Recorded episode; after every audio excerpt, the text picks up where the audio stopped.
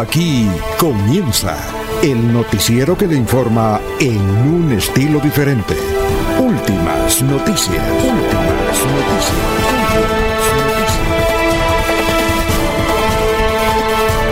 La información analizada por los expertos, sin sesgos, explicada con detalles, sin tanta carreta. Últimas noticias por Radio Melodía, también por Facebook y YouTube Radio Melodía. Director Alfonso Pineda Chaparro.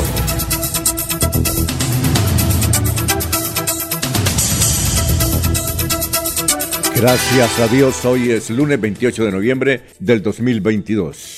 Estamos en Radio Melodía. Nos abre el micrófono Arnulfo Otero Carreño para hablar por Radio Melodía, 1080m, melodíaenlínea.com. Estamos por Facebook Live, estamos por la aplicación, por donde nos quiera escuchar. Y gracias por ese acompañamiento. Hoy es lunes 28 de noviembre, faltan 33 días para que termine este año. Hoy es el Día Internacional de las Personas Sin Hogar. Un día como hoy, en 1493, el gran Cristóbal Colón descubre a Jamaica y a Puerto Rico. Un día como hoy, en 1973, se crea la Intendencia Nacional del Casanare. Segregaron el territorio de Boyacá. Era grandísimo Boyacá entonces. Un día como hoy, en 1978, Deportivo Cali perdió la Copa Libertadores de América con Boca Juniors en Buenos Aires. Un día como hoy, en el 2014, fallece Roberto Gómez Bolaño Chispirito. Tengo una anécdota de él. En 1980, él vino invitado por la Caminata de la Solidaridad, 80, 81, no sé.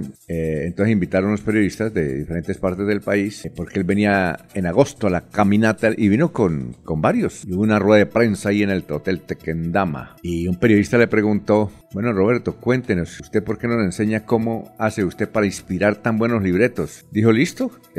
Me levanto a las 8 de la mañana y trabajo hasta las 10 de la noche y a veces, a veces escribo una sola hojita y voto muchas hojas. Y su esposa que estaba ahí, doña Florinda, eh, doña Florinda Mesa le dijo, sí, eso me toca como los periódicos, comprar resmas de papel. Aquí el caballero se tira como 300 o 400 hojitas. Dijo, esa es la inspiración.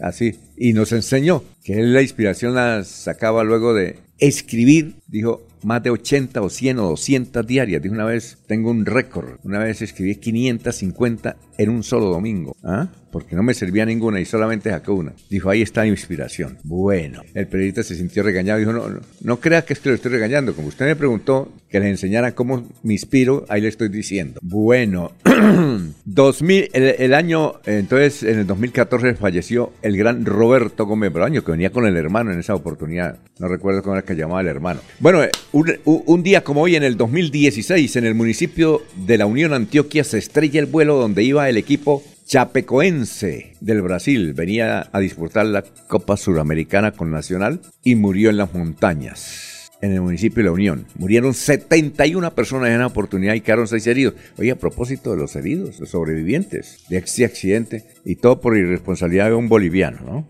Un día como hoy, en 1992, falleció Daniel Santos. Daniel Santos. Ah, tipo cantaba muy bien, ¿no? Daniel, y con esa voz que, era única en el sentido de que era fácil ubicarla. Daniel Santos. Bueno, ¿cómo estamos? ¿A cómo está el dólar hoy? El dólar está hoy a 4.481 pesos. Ha bajado un poquito, ¿no? Ha bajado. De 5.000 ha bajado. Se espera que para diciembre baje, ¿no? Entonces, está a 4.481 pesos el dólar hoy. Son las 5 de la mañana, 8 minutos. Vamos a saludar inmediatamente a los compañeros que ya están en la mesa virtual. Este es Radio Melodía.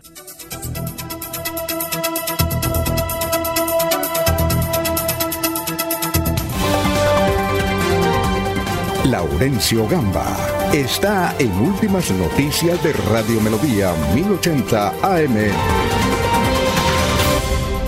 Gran Laurencio, ¿cómo se encuentra en esta mañana, 28 de noviembre? Bienvenido. ¿Qué más? ¿Qué hay de su vida? Alfonso, cordial saludo para usted, para el doctor Julio Enrique Avellaneda, para Jorge Caicedo, que está viviendo sabroso en La Guajira, y el saludo especial para Arnulfo Otero Carreño, que está en la parte digital, en el teletrabajo, que hace posible que estos audios videos y lo demás llegue a ustedes, amables oyentes, en cualquier parte del mundo gracias a la tecnología. Y acompañando al sector norte, a Sotonorte de este departamento, las comunidades que el pasado sábado ya definitivamente tienen ese puente militar donde el ejército tuvo el reconocimiento por parte de las personas que eh, viven en Sotonorte. El ejército en cinco días instaló este importante puente militar para comunicar, según dicen, de todas maneras, unas 250 mil personas, parte de Sotonorte, parte del norte de Bucaramanga. Y este miércoles 30 de noviembre algunos sectores de Bucaramanga, particularmente la zona rural, será suspendido el servicio de energía para modernizar e instalar tecnología para mejorar el servicio de la empresa electrificadora de Santander. Diego Enrique Vargas es el enlace de las eh, comunidades santanderianas ante el gobierno nacional. Él es de la Unidad de Gestión de Riesgo Nacional y será el encargado de llevar las inquietudes que tiene Santander al presidente Gustavo Petro y a la entidad de gestión de riesgo nacional. Plan especial de atención establece la empresa electrificadora para atender cualquier eventualidad durante estos días. Recordemos que el próximo 1 y 2 de diciembre el alumbrado de Bucaramanga en sus 400 años se inicia con la presencia del alcalde de la capital. Unos siete meses podrá durar la instalación del puente militar en Sotonorte. En este momento muchas comunidades están reclamando puentes como este y solo hay dos disponibles en Colombia. Hay preocupación entre la comunidad santandereana y particularmente de los municipios por el anuncio del ministro de Hacienda de una nueva reforma tributaria que según el ministro es para beneficiar los municipios y los departamentos. Sin embargo, dicen nuevos recursos que serán sacados del bolsillo de los pobres. Pese al alto precio de los productos agrícolas de la canasta familiar en Santander, se están produciendo todos los productos con dificultades para sacarlos por la situación vial, pero los campesinos siguen trabajando. Alcalde, señor gerente del acueducto, Segundo, Pinzón Albarracín de Asojuntas de Chartas dice cumplan porque aquí nos dicen que van a hacer una cantidad de horas por cuenta del municipio de Bucaramanga, en la parte norte de Bucaramanga y en la zona rural de estos municipios donde se produce el agua para los santanderianos en la capital del departamento. Precisamente aquí está este dirigente Segundo, Pinzón Albarracín de la Asociación de Juntas Comunales de Charta. Gracias al ejército de Colombia, gracias al coronel que es un soldado más y se comprometió, dio la palabra y en tiempo récord hizo esta obra. Vio la vía como está, entonces necesitamos mejorar mucho más esa vía. Hay un compromiso del acueducto de Bucaramanga y la alcaldía de Bucaramanga era arreglar desde la Virgen hasta Bosconia, ya que ellos tienen la zona de influencia del embalse ahí, pero hasta el momento no se ha visto. Entonces, ¿cuál sería el llamado alcalde de Bucaramanga, que es la parte que está muy fea la salida de Bucaramanga? Al alcalde de Bucaramanga que Santurbán es mucho más. Santurbán es más que California y es más que unos metros de una hectárea de tierra que tiene el acueducto. Que Santurbán es una región de comunidades, es una región productiva y que cumpla lo empeñado, el compromiso que hay con la provincia, que es la gente de, Bucaramanga hasta Bosconia. Juan Carlos Cárdenas, esperamos el cumplimiento de su palabra porque realmente aquí hablan por nosotros, pero nosotros tenemos la voz propia. Eh, nosotros somos los que hemos cuidado el agua durante muchos años. El agua va y es un gran negocio en la joya de la corona. A nadie le regalan un metro de agua en Bucaramanga. Entonces que los recursos suban. La responsabilidad social de la empresa es la debe hacerse presente acá con obras. Unas obras de gran impacto, no con minucias. Muy bien, son las 5 de la mañana, 2, 5 de la mañana, 12 minutos. Vamos a saludar a nuestros oyentes que ya están en la mesa virtual. Está aquí en el Facebook Live. Gonzalo Mejía Pico, muy buenos días, señores periodistas de Radio Melodía. Feliz inicio de semana, comunidad recicladora los saluda. Ah, sí, claro, Gonzalo Mejía, gran reciclador. López López, buenos días desde Provenza. Igualmente a don Ramiro Carvajal de Deportivos Carvajal. Aníbal Navas Delgado, gerente general de Radio Taxis Libres, que tiene el teléfono 634-2222, nos envió un video hecho en 1984. Eh, ¿Qué negocios había en 1984 en la ciudad de Bucaramanga? Un video bastante interesante y ella aparece como primera Radio Taxis Libres, que ya era pionera en el transporte en el departamento de Santander, Radio Taxis Libres. También aparece eh, tienda musical del señor Mesa, que eran varias. Cuando se, se vendían discos, tremendamente. También aparece Tejidos Cabrito. También aparece La Carreta. Restaurante Mateo. Mucha publicidad de esa época. Y el directorio telefónico el directorio telefónico. Había una sesión que llamaba periodistas ahí en el directorio telefónico. Aparecía Rafael Serrano, eh, Edmundo Gabaza eh, y también, eh, ¿quién más aparecía? Bueno, eh, esos,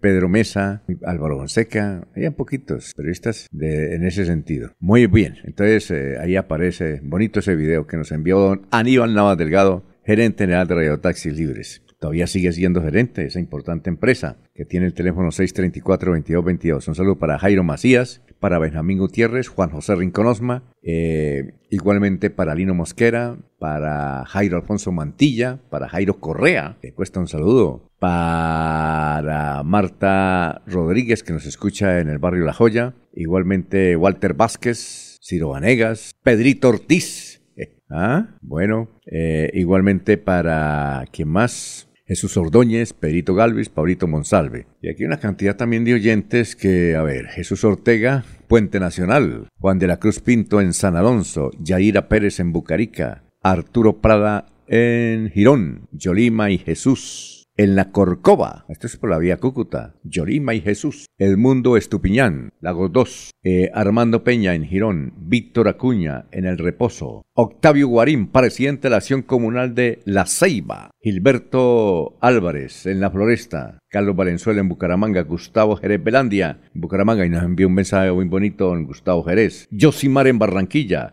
Jesús Ferney Mesa dice, estoy en Doha, Qatar. Salúdeme a mi tío en San Gil, Fernando Mesa. Ah, bueno, Jesús Ferney está en Doha. Hay bastante antanderianos. Eh, ¿Sí tenemos hoy informe de nuestro amigo, nuestro corresponsal, o no?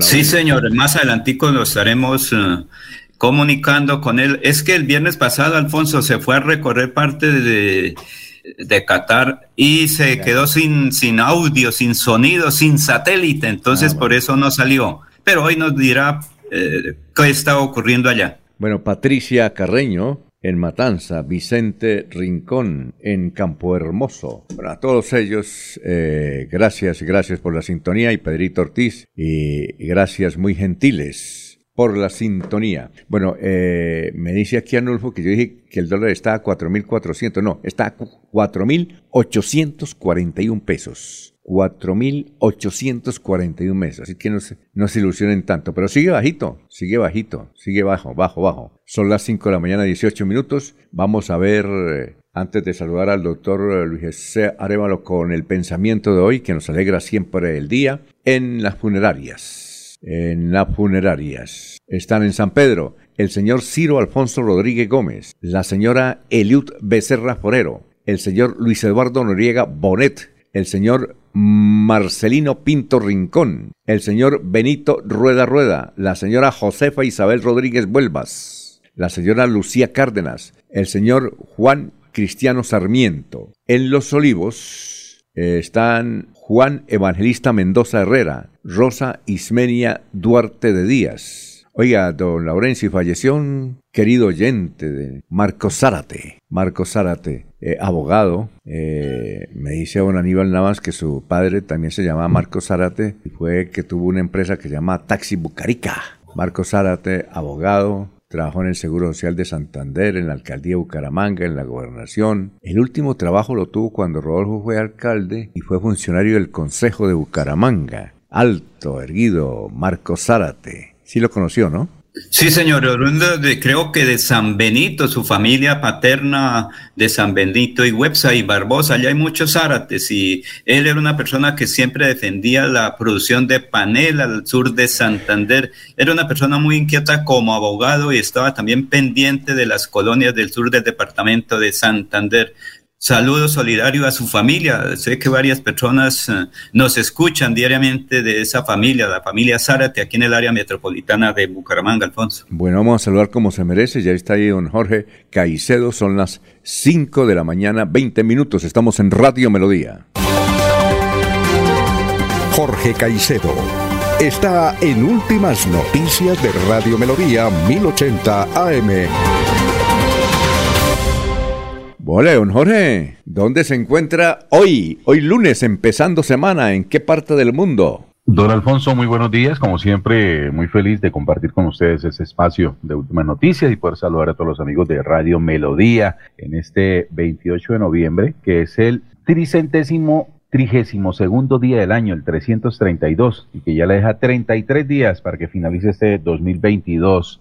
Hoy me encuentro desde Bucaramanga, don Alfonso, ya Uy, por fortuna ya. Es una buena noticia eh, para es una buena noticia para nosotros. Sí, ya por fortuna ha terminado ese periplo por el norte del país y que ha dejado muy buenas enseñanzas, muy buenos resultados y eh, amerita una pausa para esta temporada de final de año y reiniciar de nuevo en el 2022 con ese recorrido por todo Colombia. por suerte, eh, le, ganó usted Eliezer, Eliezer no, no ha llegado, no, se ha reportado todavía ya de Estados Unidos. Ah. No, pero él está ya muy bien. Sabroso. Por fortuna está muy bien. Ajá. Está, sabroso. le gusta. Viviendo sabroso. Pero recuerde que recientemente estuvieron en la celebración de la acción de gracias en Estados Unidos. Allá sí que se perdieron más. Ajá. Ah, eso sí es cierto. Así es, don Alfonso. Comencemos con información de cifras que son noticia hoy en el área metropolitana de Bucaramanga y está relacionada con los 3.090 hombres y mujeres de la Policía Metropolitana de Bucaramanga que inician el Plan Navidad, don Alfonso. El comandante de esta institución en el territorio, el coronel José James Roa Castañeda, lo anunció de esta manera y agrega además que el primero de diciembre llegarán más refuerzos a este departamento de policía conocido como la MEUC. Eh, de acuerdo eh, con esta información, eh, pretende con este pie de fuerza garantizar la seguridad de los ciudadanos en esta temporada de fin de año. Muy bien, perfecto. Vamos ahora sí a saludar al doctor Luis José Arevalo, que se encuentra ya con el pensamiento de hoy, empezando la semana. Muy buenos días, estimados oyentes y periodistas del noticiero Últimas Noticias de Radio Melodía. Feliz semana para todos. Y nuestro pensamiento de hoy es un proverbio chino que dice sabiamente, si añades un poco a lo poco y lo haces con frecuencia, pronto poco llegará a ser mucho, porque la vida es hoy, mañana sigue. Alfonso Pineda Chaparro está presentando Últimas Noticias. Ya son las 5 de la mañana, 22 minutos. Este es el resumen de las noticias para hoy lunes 28 de noviembre. El sindicato del acueducto de Bucaramanga se reúne extraordinariamente en próximas horas para definir si aceptan al nuevo gerente del acueducto, Alejandro Estrada Cardona del departamento de Caldas, que tiene, según el sindicato, vínculos con el senador Montanini o Mario Castaño, que está en la cárcel por corrupción. Hoy sesiona la Comisión Segunda de la Cámara de Representantes en la ciudad de Barranca Bermeja para mirar los problemas de seguridad y convivencia del Magdalena Medio. La audiencia empezará a las 8 de la mañana hasta el mediodía. El próximo 15 de diciembre, la rendición de cuentas del gobernador de Santander, Mauricio Aguilar, será en el municipio de Barichara el jueves 15 de diciembre, la rendición de cuentas del gobernador Mauricio Aguilar será en el municipio de Barichara. Robo de dotación en Santander, eh, en un hecho ocurrido ayer en Puerto Olaya, corregimiento de Cimitarra, Santander fue asaltado un esquema de protección. Le fue sustraído arma, proveedor y munición a un usuario y también al escolta. Eh, el escolta es del concejal Cristian Camilo Camacho, concejal de la U de Cimitarra, vea usted. Los concejales de Cimitarra tienen escolta. La alcaldía de Bucaramanga cerró en forma definitiva cuatro tabernas ubicadas en el sector de Cuadraplay del barrio Cabecera. El cierre definitivo de los bares eh, fue por el incumplimiento de la ley 100, eh, 1801 del 2016 de Código de Convivencia Ciudadana. Motociclistas denuncian que algunas compañías de seguro obligan a adquirir otra póliza u otro seguro adicional o otra protección para vender el SOAT con rebaja del 50% que aprobó el gobierno. Es decir, eh, venden el soda, pero les dicen, tienen que comprar primero esto, que eso está prohibido además. El santanderiano Miguel Ángel Sánchez fue elegido nada más ni nada menos que vicepresidente de la Internacional Socialista. Hoy en el Tribunal Administrativo de Santander se cumplirá la audiencia donde se pone en juego las credenciales de los concejales de Bucaramanga, Carlos Parras y Danomis Lozano de Alianza Verde, por utilizar sus unidades de apoyo en trabajos fuera de la jurisdicción de Bucaramanga. Con revólver en mano, robaron una veterinaria en pie de cuesta y está el video. El delincuente le apuntó a la administradora y la encerró en el cuarto donde se bañan las mascoticas. Fue en el barrio San Rafael y desde luego se llevó toda la plata y los celulares. Asesinaron en Barranca Bermeja, un líder social muy conocido y muy querido, al popular eh, caimán Efraín Sánchez. Es ya el protector de la tercera edad en Barranca Bermeja. El crimen ocurrió durante la noche del pasado viernes en el barrio Villarelis del distrito petrolero. Los presuntos asesinos fueron capturados. Fueron capturados. Bueno, vamos a ver qué dicen nuestros vecinos. Vanguardia Liberal trae este, este artículo. Cuidado, estafan, estafan por WhatsApp ofreciendo señal gratis para ver el Mundial. Tengan mucho cuidado, dice el periódico, porque están estafando por medio del WhatsApp. Según se supo, está circulando un mensaje donde le prometen a los aficionados de fútbol que podrán ver todos los partidos del Mundial al gratín. En el tiempo trae dos, importantes artículos hoy. La congresista Caterine Miranda, que es eh, una gran opositora, parece como en la izquierda, ¿no? Pero ella es del Partido Verde. Dice, toda mi familia es policía, soy la oveja negra. Caterine Miranda habla en Bocas, uno de los personajes más sonados para la alcaldía de Bogotá, Caterine Miranda. Y hay un video eh, de un taxista que manejaba con luces apagadas en contravea y alta velocidad en la carretera Bucaramanga-Barranca Bermeja. Motociclistas pararon al conductor y lo mataron. Eh, y, y a su compañero lo dejaron herido, dejando el automotor con varios daños en la carretera Bucaramanga-Barranca Bermeja. Hoy el diario El Espectador trae una excelente crónica sobre Barranca Bermeja. Dice, credos, el costo de defender los derechos humanos en la guerra del Magdalena Medio. La Corporación Regional para la Defensa de los Derechos Humanos, Credos, fue acreditada como la primera víctima colectiva del macrocaso 08 de la JEP. Pese a ello, grupos armados activos en esa región siguen amenazando a esa organización e incluso le declararon objetivo militar. El periódico El Frente dice lo siguiente, un santanderiano entre el grupo de extorsionistas que quemaba camiones en norte de Santander, ustedes vieron cómo quemaron siete tractomulas ahí llegando a Ocaña en el corregimiento, en un corregimiento de la curva se llama, eh, del norte de Santander, en, el Catatumbo. responde al nombre este santanderiano de Steven Camilo Pinto Monsalve, alias Cami, natural de San Gil, Santander. Y la pregunta de hoy, la pregunta del día en Melodía. Los taxistas en Bucaramanga están molestos porque les quitaron el pico y placa. ¿Qué opina? ¿Tienen razón? ¿Nadie los entiende? ¿Que ignoren la medida? Hasta aquí el resumen de las principales noticias hoy 28 de noviembre. Escucha Últimas Noticias por Radio Melodía. Últimas Noticias por Radio Melodía, la que manda en sintonía.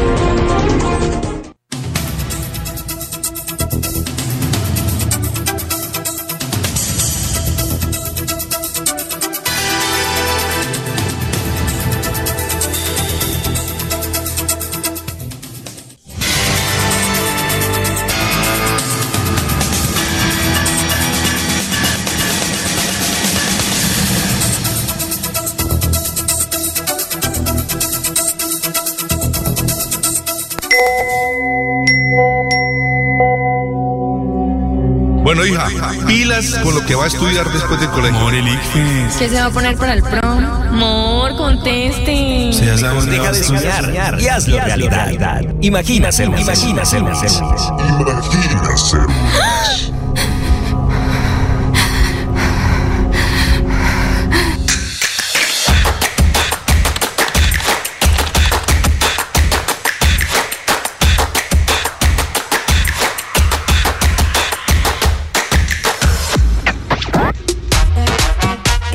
estás más cerca de tu sueño de estudiar en la UIS.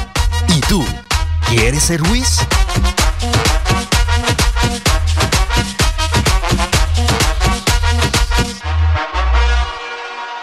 Estudie en Uniciencia es de 1.250.000 pesos. Horarios flexibles, calidad docente y educación al mejor precio. Uniciencia te acerca a tus metas. Matricúlate en el 317-667-0986 www.uniciencia.edu.co. Matricúlate en el 317-667-0986 o si no, en la página uniciencia.edu.co.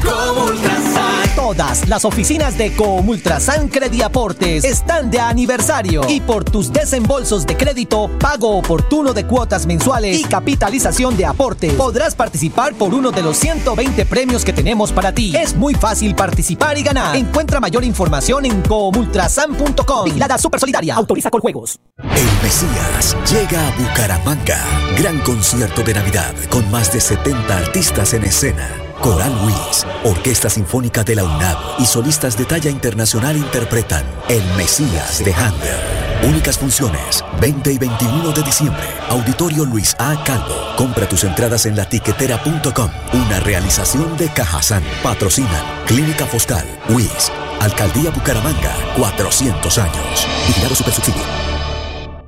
Invitamos a todos los contribuyentes de Florida Blanca a estar al día con el impuesto predial de alumbrado público y de industria y comercio. Recuerde que si no realiza el pago, se iniciarán procesos coactivos, secuestro, embargos o remate de bienes. Evite sanciones. Estar al día con los pagos es un deber de los ciudadanos. Para mayor información, acercarse al primer piso de la alcaldía o ingresando a la página web www.floridablanca.gov.co. Se va la noche y llega últimas noticias. Empezar el día bien informado y con entusiasmo.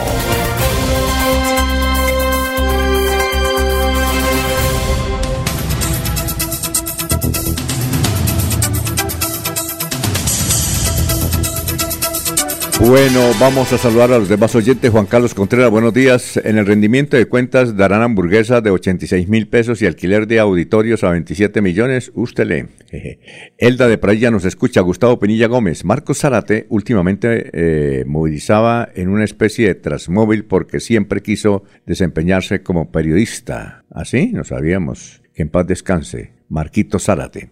López López, muy buenos días desde Provenza. Igualmente nos saluda, a ver, Ninfa Perdomo desde el centro, Jorge Velandia de Piedecuesta, Álvaro Rodrigo Cáceres, Barrio José Morales de Florida Blanca, Beto el Chancero, Laureles de Barranca Bermeja, ah bueno Beto, Antonio Miranda, Orduz, Canelles de Girón, Reinaldo Gutiérrez, Refugio de Piedecuesta, Daniela Ríos en Villalena Norte. Oiga, Laurencio, usted conoce a Guabatá, ¿no? Ese es como de... Sí, señor Alfonso, pero, pero antes un saludo para Edgar Solier Millares Escamilla. Ah, sí, claro. Sí. Ahí lo tenía, lo que pasa es que son muchos, ahí lo tenían eh, en, la, en capilla, lo que pasa es que es, aquí son muchísimos los mensajes, yo trato ya, ya que nos escriben, pues saludarlo, ¿no? Pero también para la congresista Merian Perdomo Gutiérrez, que estuvo el sábado en Sotonorte, compartimos almuerzo con ella. Ahí estuvo reunida con habitantes de Sotonorte, la congresista,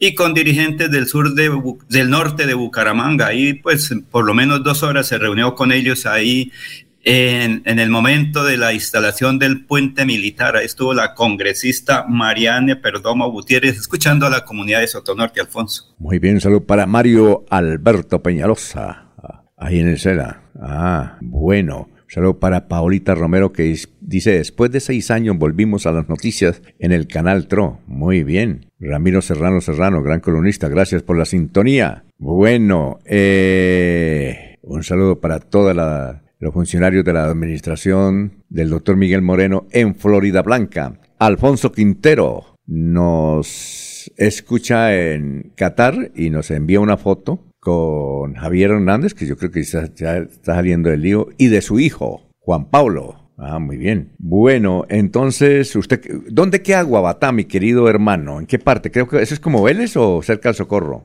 Eso queda cerquita Barbosa, Puente Nacional y Vélez y Sucre y Bolívar en el sur del departamento de Santander, zona de la mejor guayaba para la elaboración del bocadillo. Allí es una ah, zona muy importante. Usted conoce la alcaldesa, ¿no? ¿O no la conoce? Sí, señor. Angélica Quitián. ¿Jorge conoce Guabatá o no? Yo creo que sí. Por supuesto, Alfonso. Guabatá. ¿Y conoce a Angélica? No, no tengo oportunidad, de ah. conocer a la alcaldesa. Uy, es una hermosa. Yo, cuando la otra vez que la fui a entrevistar, le dije, bueno, ¿usted es la señorita Guabatá o la alcaldesa? Y se reía. Pues bien, este fin de semana, ah, un saludo para el gran Sammy Montesinos.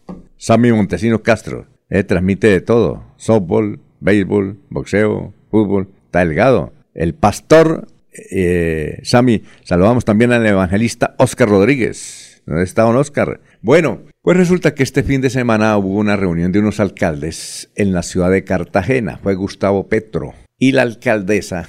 Hubo mucha sonoridad porque la, la alcaldesa fue muy entrevistada luego de que pronunció unas palabras muy cortas, pero muy diciendo, hablando como una santanderiana, diciendo la verdad. Escuchen lo que dijo la alcaldesa en Cartagena. Eh, le dijo a Gustavo Petro, cogió el micrófono muy cerquita de él y comenzó y le dijo, y habló durito. Pero mire lo que dijo al final, una palabra gruesota, escuchemos. Mi querido presidente, con todo el respeto, generalmente no uso este tipo de lenguaje, pero nuestros campesinos en nuestro país están comiendo literalmente mierda y nosotros los alcaldes no tenemos recursos para afrontar esta situación.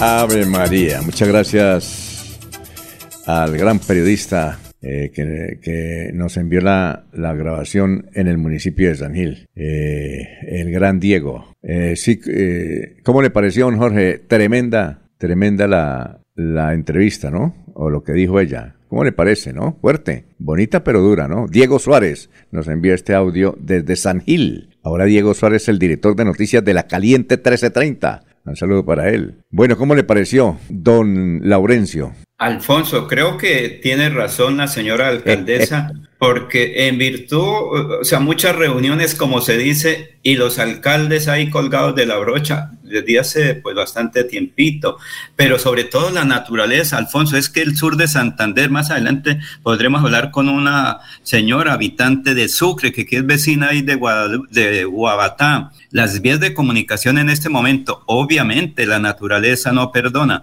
pero las vías de comunicación, por ejemplo, es una de las peticiones de todos los eh, dirigentes. En Sotonorte lo mismo nos dijeron el sábado anterior, mire cómo estamos aquí, pero gracias a muchas personas que se interesan por nosotros. Bueno, eh, ¿cómo le parece, don eh, Jorge? ¿Cómo le pareció esa declaración? Estamos comiendo, ya sabe.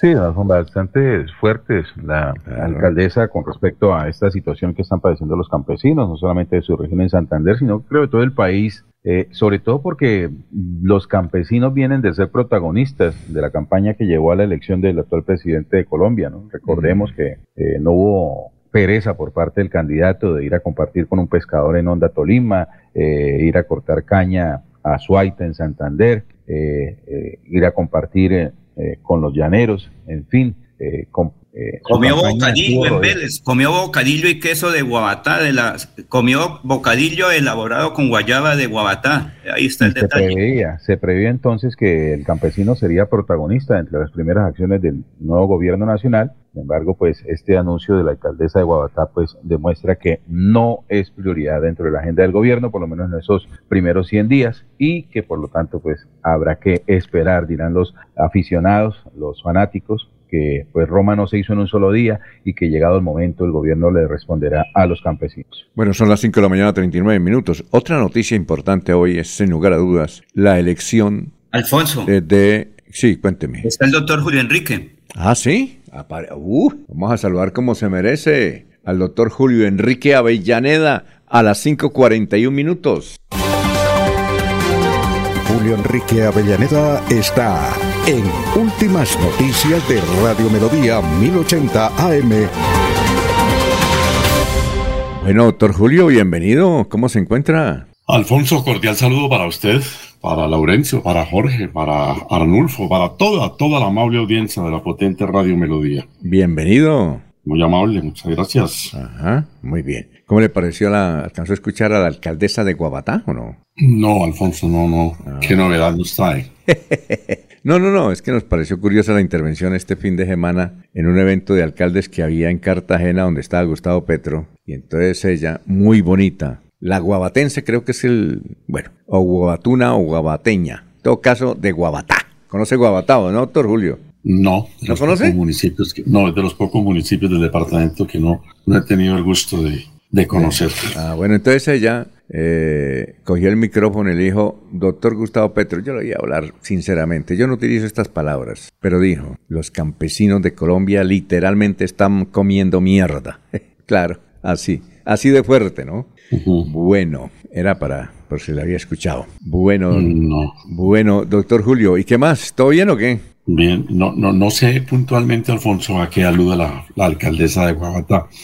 Eh, seguramente sus expresiones son muy sentidas, corresponden a una realidad que no es solamente la de Guaguatá, sino la de la generalidad de los municipios y sobre todo de los pequeños municipios del país, en un problema que es estructural, que obviamente corresponde a este gobierno eh, tratar de atender, de, de, solventar, de solucionar, de dar las respuestas que gobiernos anteriores de vieja data seguramente no dieron en su momento. Pero hay que tener en cuenta, Alfonso, que eh, los gobiernos funcionan sobre la base de lo que llamamos el Plan Nacional de Desarrollo. No todas las angustias, no todas las necesidades pueden solventarse en los 100 primeros días. Para eso la ley ordena que se elabore un Plan Nacional de Desarrollo, cuyo plazo para presentar al Congreso es en el mes de febrero. Y ahí en ese plan es donde se hace, como se dice popularmente o coloquialmente, la carta de navegación del gobierno. Ahí deben quedar incluidos el sinnúmero de acciones que el gobierno se propone desplegar para atender las inquietudes de la gente de todo el país. Por manera que es necesario tener en cuenta ese, ese factor. Bueno, doctor, ¿cuál es el santo de hoy? Hoy es el día de Santa Catalina Labouré, una eh, monja eh, francesa que nace en 1806, que tiene como hecho destacado, bueno, su vida muy humilde, pero como, como eh, acto de santidad las apariciones que la Virgen le hizo en repetidas ocasiones y en una de ellas le pidió que hiciera una medallita que contuviera la imagen de la Virgen. Y ahí es cuando comienzan a hacerse célebres las imágenes de la Virgen, las medallitas de la Virgen, ¿no? Mm. Porque tras, tras un gran debate al interior de la iglesia, finalmente se autorizó que se hicieran las medallas. Y obviamente eso sirvió para propagar la fe, para acrecentar eh, la imagen en el sentido macro del término de la Virgen y la popularidad que la Virgen finalmente eh, alcanza. Entonces, eh, y se le atribuyen un sinnúmero de, de, de, de, milagros, ¿no? Sobre todo a partir de la existencia de la comúnmente llamada medallita. Por supuesto, como lo advierte la iglesia, ¿no? es la medalla, no es el metal muerto lo que produce los milagros o lo que propicia la fe, sino, sino lo que simboliza ¿no? la, la, imagen que ella, que ella contiene. Muchísimos milagros se le atribuyen a, a Catalina de la Bouré y aún después de muerta se dice que, que continúa eh, haciendo eh, milagros. Fue declarada santa por el Papa eh, Pío XII en 1947. Por muchos años se ha debatido al interior de la iglesia las apariciones que fueron numerosas, las conversaciones de Catalina con, con la Virgen y finalmente la iglesia le ha dado credibilidad a las mismas. Oiga, doctor Julio, yo, yo, yo le conté la otra vez anécdota, no sé si usted la escuchó, sobre las medallas. En 1986 estuvo aquí Juan Pablo II y obviamente sí, nosotros sí. fuimos a transmitir y el maestro de ceremonia era J. Mario, J. Mario Valencia, ¿ya?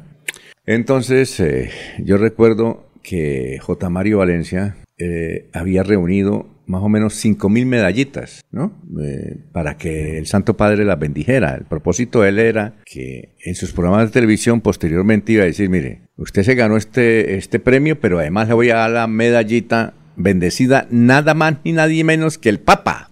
Imagínese el valor, ¿no? Sí, claro. Reunió cinco mil, una cosa grandísima. Y ahí, en la ciudad de la Real de Minas, entonces eh, eh, J. Mario aprovechó la oportunidad y le dijo a Juan Pablo, II, mire, yo le explicó, yo tengo un programa de televisión, ta, ta, ta, ta, ta, ta, dijo, sí. ¿Y qué quiere? No, que, que me bendizca, me, me bendiga, perdón, me bendiga. Son como cinco mil medallitas para yo ir durante los programas entregando. ¿Y sabe qué le dijo el Papa? Le dijo, mi querido amigo, nosotros no bendecimos objetos, así nada más. Sí. No bendecimos. No, la iglesia, la iglesia se ha, y se entonces, ha replanteado. Venga, le termino sí. la, la, No bendecimos objetos. Entonces a mí me quedó, entonces me fui para allá. Vi ahí a un obispo, creo que era un obispo de, de, de Cali. Un obispo, ¿no?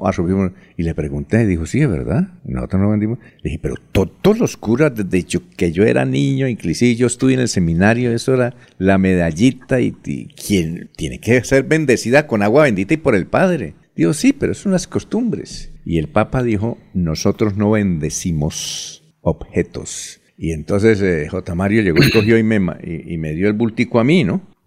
Hágame el favor y me ayuda. Entonces ahí estaba un oficial de la policía y dijo, no, déjenos que a nosotros nos sirven esas medallas. Oiga, ¿qué tal? Oiga, curioso eso, ¿no? Miren lo que dijo el Papa, ¿no?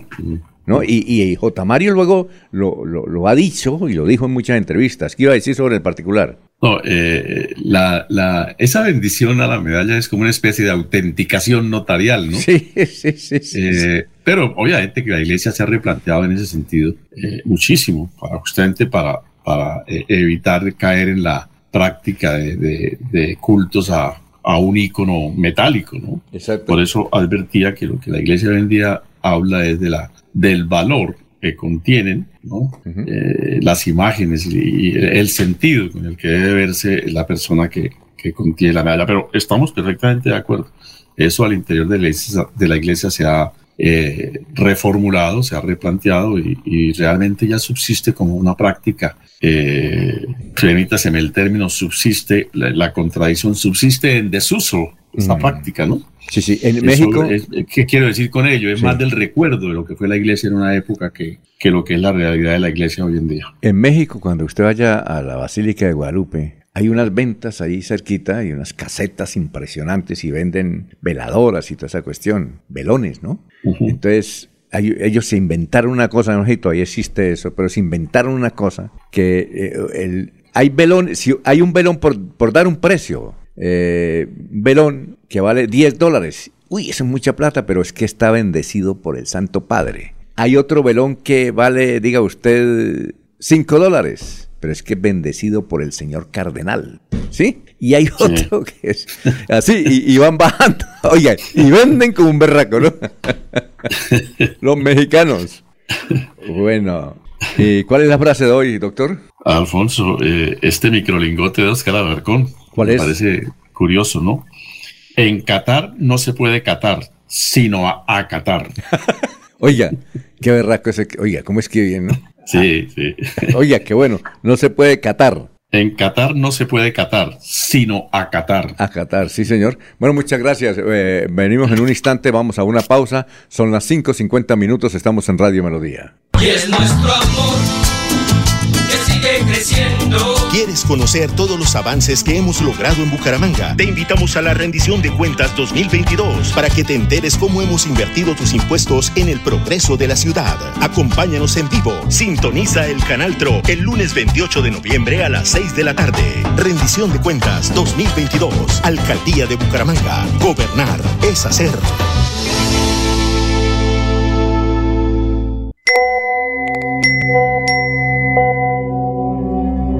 Bueno, hija, pilas con lo que va a estudiar después del colegio. Amor, ¿Qué se va a poner para el prom? Amor, conteste. Deja de soñar y hazlo realidad. Imagina ser Imagina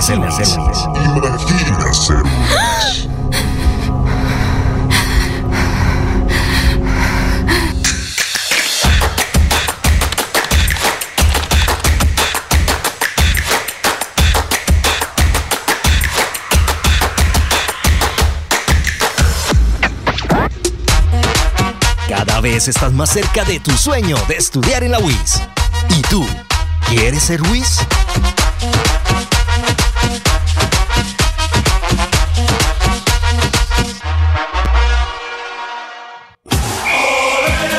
Estamos en modo mundial y para ver los partidos nada mejor que una buena compañía. Disfrute el sabor de un buen vino o el licor de su preferencia en las mejores marcas nacionales o importadas. Se las ofrece la Embajada Zapatoca. También tenemos tortas, ponqués y mil delicias más. Servicio a domicilio las 24 horas. Llámenos a la línea celular 320-2977-756 o al 315-6654-131 Estamos ubicados en la carrera 27, número 1406 y en la carrera 27, número 3380 en Bucaramanga. La Embajada Zapatoca le hace más feliz el Mundial de Fútbol sin salir de su casa.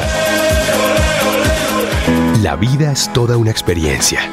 Disfrútala ahora, justo en este momento Y para vivirla al máximo, en Los Olivos pensamos en cómo hacerlo todo con amor. Desde nuestros productos exequiales y de previsión hasta experiencias complementarias para que tu vida y la de los tuyos sea más sencilla, incluidas tus mascotas. Queremos que lo vivas todo con amor. Queremos más vida para ti. Descúbrelo todo en www.losolivos.co. Los Olivos, un homenaje al amor. Queremos que disfrutes de un servicio de energía confiable y de calidad. Por eso, trabajamos en el mantenimiento de la infraestructura eléctrica. Para que estés informado oportunamente de las fechas y horarios, síguenos en nuestras redes sociales o consulta toda la información en www.esa.com.co. ESA, Grupo EPM, Vigilado Superservicios. ¿Sabías que en promedio una persona produce semanalmente 4 kilos de residuos orgánicos que terminan en los rellenos sanitarios? La buena noticia es que solo se necesitarían 5 moscas soldado negro y 2.000 de sus larvas para convertir esos residuos en abonos. Una solución feliz para las larvas, para cientos de gallinas y peces y para el planeta. CAS Santander. Soluciones inspiradas, derivadas y basadas en la naturaleza. Estudia en Uniciencia es de 1.250.000 pesos. Horarios flexibles, calidad docente y educación al mejor precio. Uniciencia te acerca a tus metas. Matricúlate en el 317-667-0986 www.uniciencia.edu.co. Matricúlate en el 317-667-0986 o si no, en la página uniciencia.edu.co. Escucha Últimas Noticias por Radio Melodía. Últimas Noticias por Radio Melodía, la que manda en sintonía.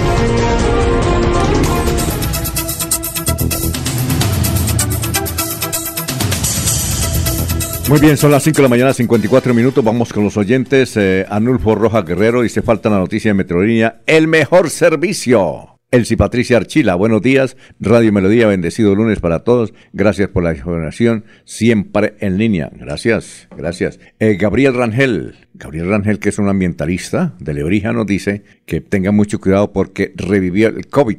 Eddie Bueno, desde San Francisco. Jesús María Laitón, desde Piedecuesta la Junta de Acción Comunal de Barrio La Cumbre.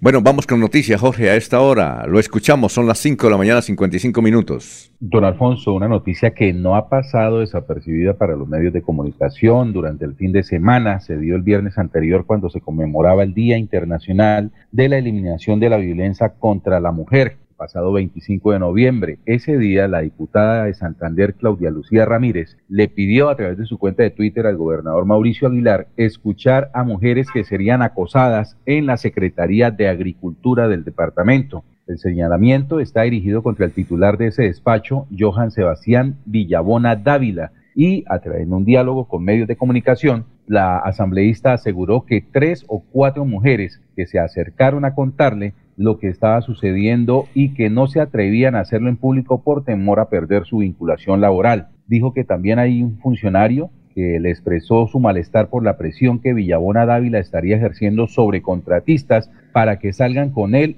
o de lo contrario piden su, eh, podrían perder su trabajo. Ese acoso se estaría dando mediante mensajes de WhatsApp insistentes. El secretario de Agricultura del departamento replicó que eh, la diputada no, no tiene pruebas y que hace ese cuestionamiento por revancha política. Al respecto, Claudia Lucía Ramírez reaccionó diciendo que no tiene nada de, revancha política su eh, denuncia y que eh, lo que debe hacer el gobernador es escuchar a las mujeres que han estado denunciando a este funcionario. Así que pues, don Alfonso, se espera la respuesta por parte del gobierno departamental con respecto a estas denuncias que la diputada Claudia Lucía Ramírez del Partido Conservador ha hecho a través de su cuenta de Twitter. y, también, y también hay otra noticia y es lo del acueducto. El acueducto, eh, eh, doctor Julio, ¿usted cómo, cómo le pareció el nombramiento, la designación del nuevo gerente del acueducto? Eh, hay, hay mucha polémica. Hoy escribe Donaldo Ortiz una tremenda columna contra esa decisión.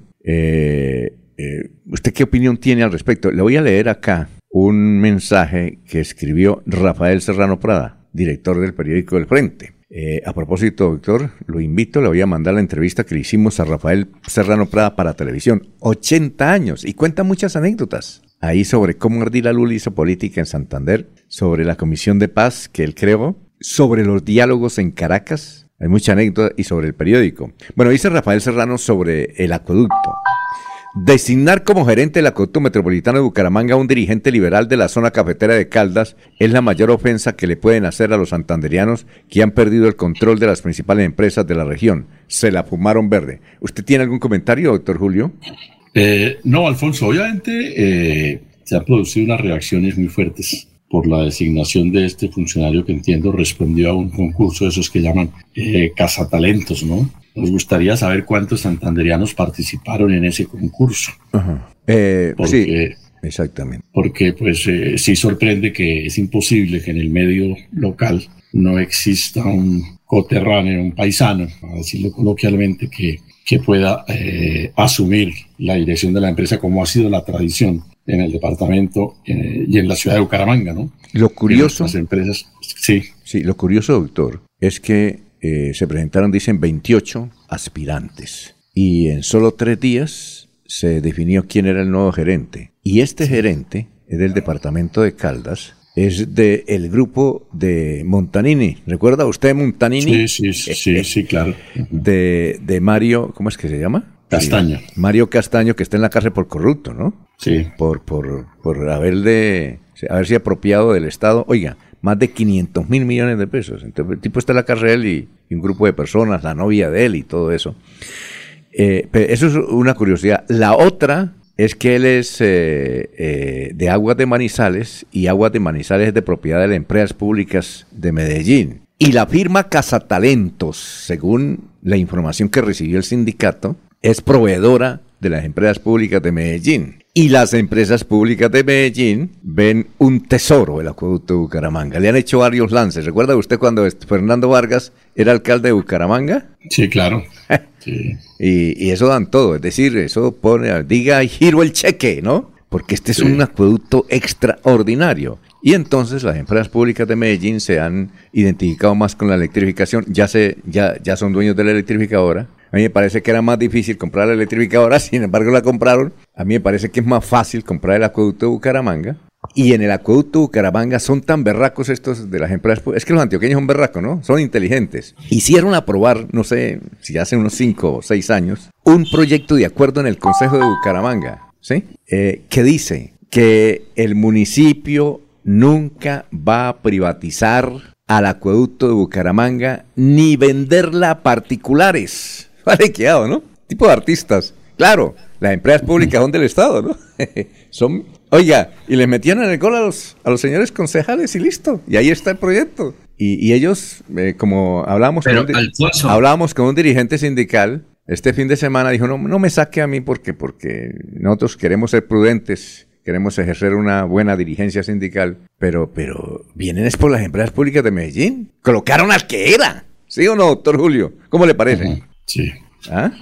Creo, Alfonso, que lo que habría que valorar son sus experiencias como eh, directivo de empresas eh, vinculadas al, sector, valga decir, su paso por eh, Aguas de Manizales, la asesoría que ha brindado a otros acueductos en el país, medir su, su talento, su capacidad a partir de, de esas realizaciones, ¿no?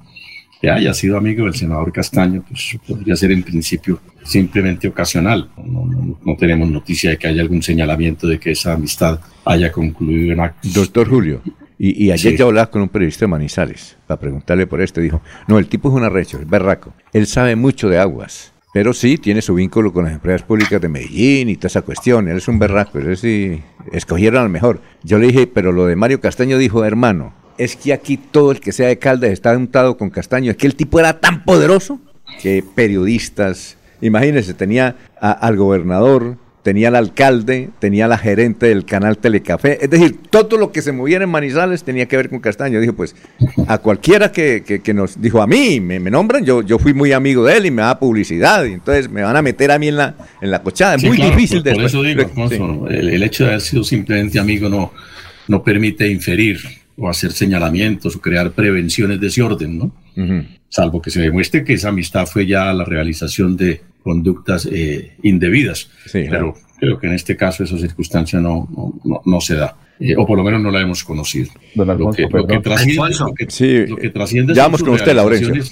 Lo que trasciende son sus realizaciones realmente en el, en el sector, en el campo, cuáles son finalmente sus compromisos con EPM y hacia dónde puede ir. Ahora, yo no le conozco todavía alguna formulación, alguna eh, indicación, eh, declaración alguna al nuevo gerente sobre, sobre cuál va a ser el rumbo que se propone hacer con la empresa, ¿no? Esperemos también a que haga las manifestaciones del caso. Eh, ¿Qué iba a decir Jorge antes de que con Laurencio? No, que eh, buena posición que hace el doctor Avellaneda al respecto, sí, la amistad del, nuevo gerente del acueducto con Mario Castaño, pues es algo que hace parte de, su vida, el desarrollo laboral allá en el eje cafetero. Lo que sí ha llamado la atención dentro de ese proceso de selección es el que el contrato de selección del gerente inició el día 22 de noviembre y el 25 de noviembre la Junta Directiva anunció al ganador, es decir, tan solo tres días le tomó la empresa Cazatalentos Headhunter eh, para hacer la convocatoria, las pruebas, las entrevistas a los más de 27 candidatos que supuestamente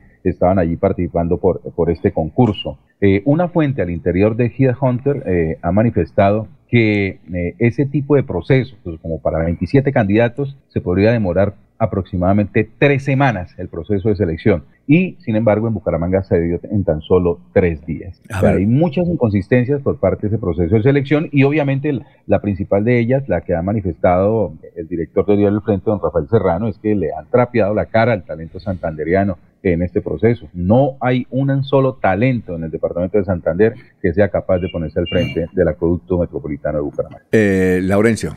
Alfonso, pero hay que preguntar cómo está la, la composición accionaria del acueducto, cuál es el capital del Ministerio de Hacienda, del municipio de Bucaramanga y los accionistas. Ahí está una cosa muy importante. ¿Quién puede vender el acueducto de Bucaramanga? con los accionarios del acueducto, Ministerio de Hacienda. Tocará preguntarle a Gustavo Pinilla cómo está eso, porque ahí es donde está la decisión general, central y definitiva, Alfonso. Bueno, sí, don Laurencio, son las seis de la mañana, seis minutos, estamos en Radio Melodía. Regocijo de esta Navidad aparte de los hombres los odios, los rencores los afanes belicosos y toda intención malvada y sombría. Radio Melodía desea a todos los colombianos una Navidad alegre en Cristo, como marco de meditación por un mundo mejor.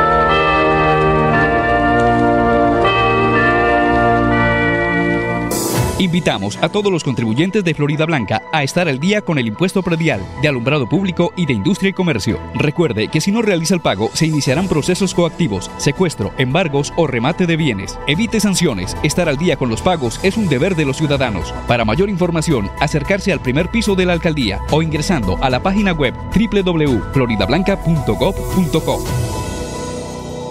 ¿Y qué tal que tu momento de la suerte sea este viernes con la Lotería Santander? Son 7.200 millones de pesos al premio mayor y muchas más oportunidades para ganar. Compra tu billete en los puntos autorizados o con tu lotero de confianza. Juega todos los viernes a las 11 de la noche. Lotería Santander. Solidez y confianza. Juegue limpio. Juegue legal. El dengue, zika y chikungunya no se van a ir. Sigue estos pasos para prevenir. Limpia y desinfecta tanques de agua con frecuencia. No acumules agua en llantas, baldes o albercas. Aplica repelente y usa toldillo para dormir. Atención, la hora del mosquito debes conocer. Al salir y ocultarse el sol te debes proteger. Somos Cruz Roja. Regresa el baile del año con los melódicos de Venezuela. Los hispanos. Mate Candela. Tributo a Pastor López. Viernes 2 de diciembre en Fer. Boletería Ticket Shop. Preventa con descuento hasta el 30 de noviembre. Info 317-401-4849. ¿Sabías que en promedio una persona produce semanalmente 4 kilos de residuos orgánicos que terminan en los rellenos sanitarios?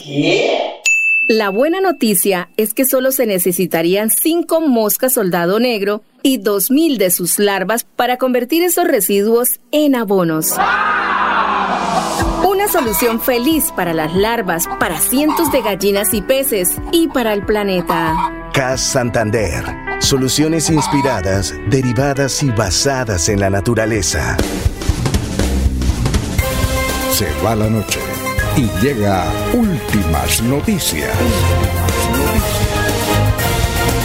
Empezar el día bien informado y con entusiasmo.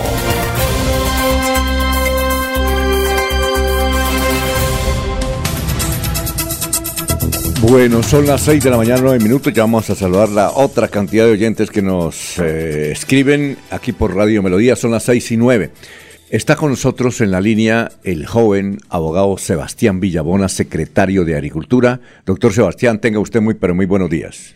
Alfonso, muy buenos días y muy buenos días para todos sus oyentes. Bueno, la diputada, como lo mencionaba ahora Jorge eh, Caicedo, la diputada Claudia Ramírez del Partido Conservador ha hecho denuncias de que cuatro jóvenes fueron supuestamente abusadas por usted. Eh, ¿Qué nos quiere decir, doctor Sebastián? Bueno, pues en primera medida eh, manifestar que hace tres semanas fui padre eh, por primera vez junto con mi esposa, en donde toda esta situación principalmente pues afecta a todo ese entorno que estábamos viviendo ahorita con, con el niño recién nacido. Entonces, digamos que lo primero que, que leo de esos comentarios es odio y es de alguna forma mucha rabia de la diputada que al parecer la, las cuestiones políticas le nublaron el juicio y se atreve pues a mandar una denuncia de estas que ni siquiera es denuncia porque esta clase de denuncias se hacen en la fiscalía, se hacen en la procuraduría, pero pues ella lo que quiere hacer es un show mediático con falsedades y dice que cuatro personas, y esas cuatro personas no hay un solo testimonio, nunca se acudieron a los entes de control y precisamente pues es a ella y pues me parece que es totalmente desacertada esa actitud de la diputada y de, pues, de su pareja, el periodista Oscar Jair Hernández, que también pues desde hace varias semanas viene haciendo publicaciones mías de diferentes aspectos. Nunca habían, digamos, ido tan lejos como para levantar una injuria, una calumnia tan grave, pero pues desde hace varios meses vienen haciendo un trabajo ellos de persecución. Eh, doctor Sebastián, doctor Sebastián, eh, ¿en algún ente de control le han elevado acción a usted por eso que denuncia la diputada?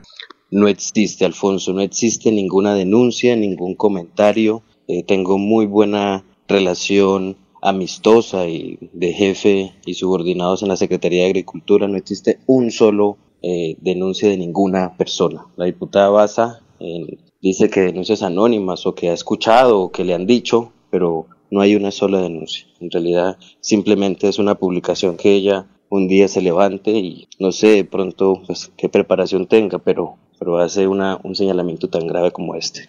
Eh, ella dice que son, eh, hemos estado tratando de comunicarnos con la doctora Claudia Ramírez para preguntarle más datos sobre el particular. Eh, ella dice que son cuatro mujeres las que señalan que usted, pues, las, las afectó con su comportamiento. ¿Usted sabe quiénes son esas cuatro mujeres?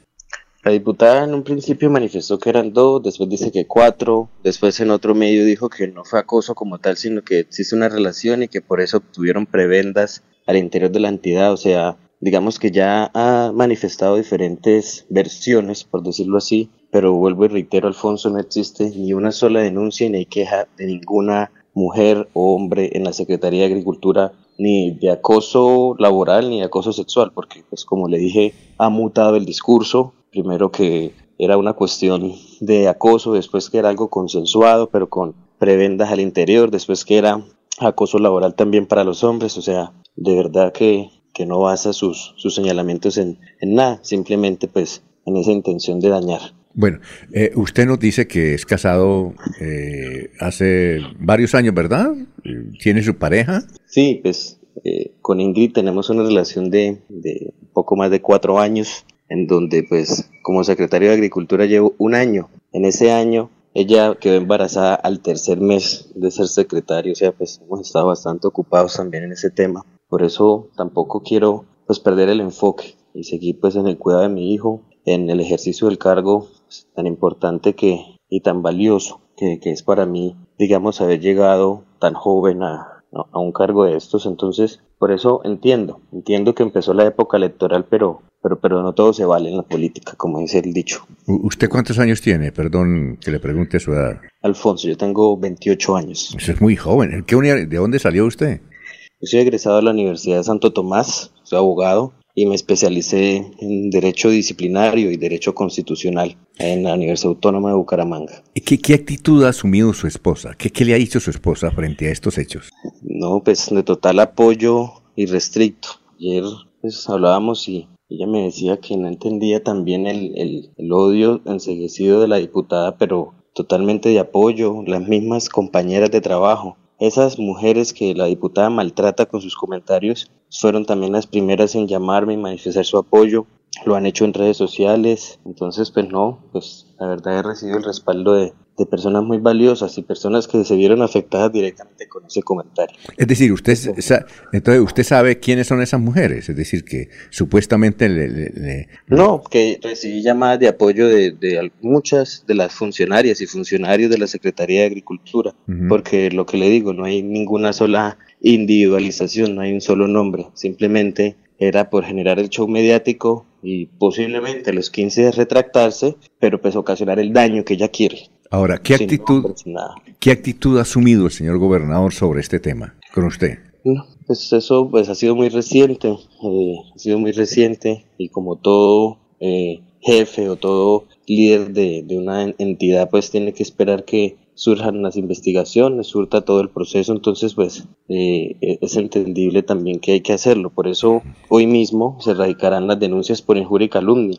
eso sí son hechos, entonces si la diputada no lo hace, en donde debe denunciar pues nosotros sí lo haremos para darle un poco de celeridad y que se investigue. Entonces yo seré el primero que, que le pediría a los órganos de control que investiguen. Pero pues lo que le digo es un señalamiento demasiado superfluo, sin contenido, sin nombres, con varios cambios de versión. Entonces pues ya no se sabe uno qué, qué es lo que quiere la diputada. Eh, En un instante vamos con mis compañeros que quieren hacerle preguntas eh, sobre el particular, pero, pero ante esa situación, la- ¿las denuncias co- eh, va a ser contra la diputada únicamente o también van a va a incluir usted a Oscar Yair Hernández? Pues la diputada tiene, y lo que siempre le he manifestado, bienvenido el control, bienvenido el control político allá en el recinto de la Asamblea, la gestión, donde ella tiene unas facultades para, para eso. Pero atacar vilmente o atacar de esta forma una y con mentiras y falsedades la vida personal de un funcionario, pues me parece una bajeza eh, en una época en donde pues ella quiere indirectamente atacar a- a otra persona, ¿sí? Yo soy amigo personal de, del doctor Héctor Mantilla y, y quien fue jefe de ella por muchos años. Y esta es la forma de ella querer que con eso lo debilita a él o, lo ataca a él. Y pues Oscar Yair siempre ha tenido en las publicaciones eso, que yo soy cuota de él, como lo manifiesta, que tampoco es cierto. Yo llegué a la gobernación por la, el ofrecimiento del señor gobernador Mauricio Aguilar, pero pues la diputada, en medio de su rencilla, que pues es bien conocida por todo el mundo, y Oscar Yair también, que pues yo creo que no hay un funcionario público en Santander o en la nación que no haya sido objeto de alguna calumnia que él hace, pues vienen haciendo esta actividad. Entonces la denuncia por injuria y calumnia se va a dirigir a los dos, eh, a la diputada y al señor Oscar Yair, pues para que ellos vayan a la fiscalía y digan de dónde sacan eso, o cuál es la fuente, o, o qué es lo que quieren, porque como le digo, esta clase de denuncias se tienen que hacer ante los entes de control y no como ella dice, que el señor gobernador las escuche cuando pues él tiene otras funciones. El que tiene que recepcionar eso es un ente de control. Ahora, Entonces- usted, eh, eh, Sebastián, usted es muy joven, tiene 28 años, imagínese. Eh, le cuento una cosa. antes, antes de que usted naciera, uno le echaba piropos a las, a las mujeres, le tomaba el pelo, inclusive las abrazaba y, y chévere, y no pasaba nada. Ahora, eso sí es grave. Es decir, yo conozco un amigo que tiene líos porque le echó un piropo a alguien que iba bajando aquí por la calle 36 y fue y le colocó una denuncia y le tomó fotos y toda esa cuestión. Ahora uno tiene que mirar de frente y, nada, a- es decir, está, muy frágil y muy sensible esa actitud. Eh, eh, ¿Cómo es su comportamiento allá? Es que pues, eh, hay personas que en forma muy respetuosa comienzan a, a, a decir chistes o a tomar el pelo, a, a inclusive a echar un piropo. A, ¿Usted de esos o no?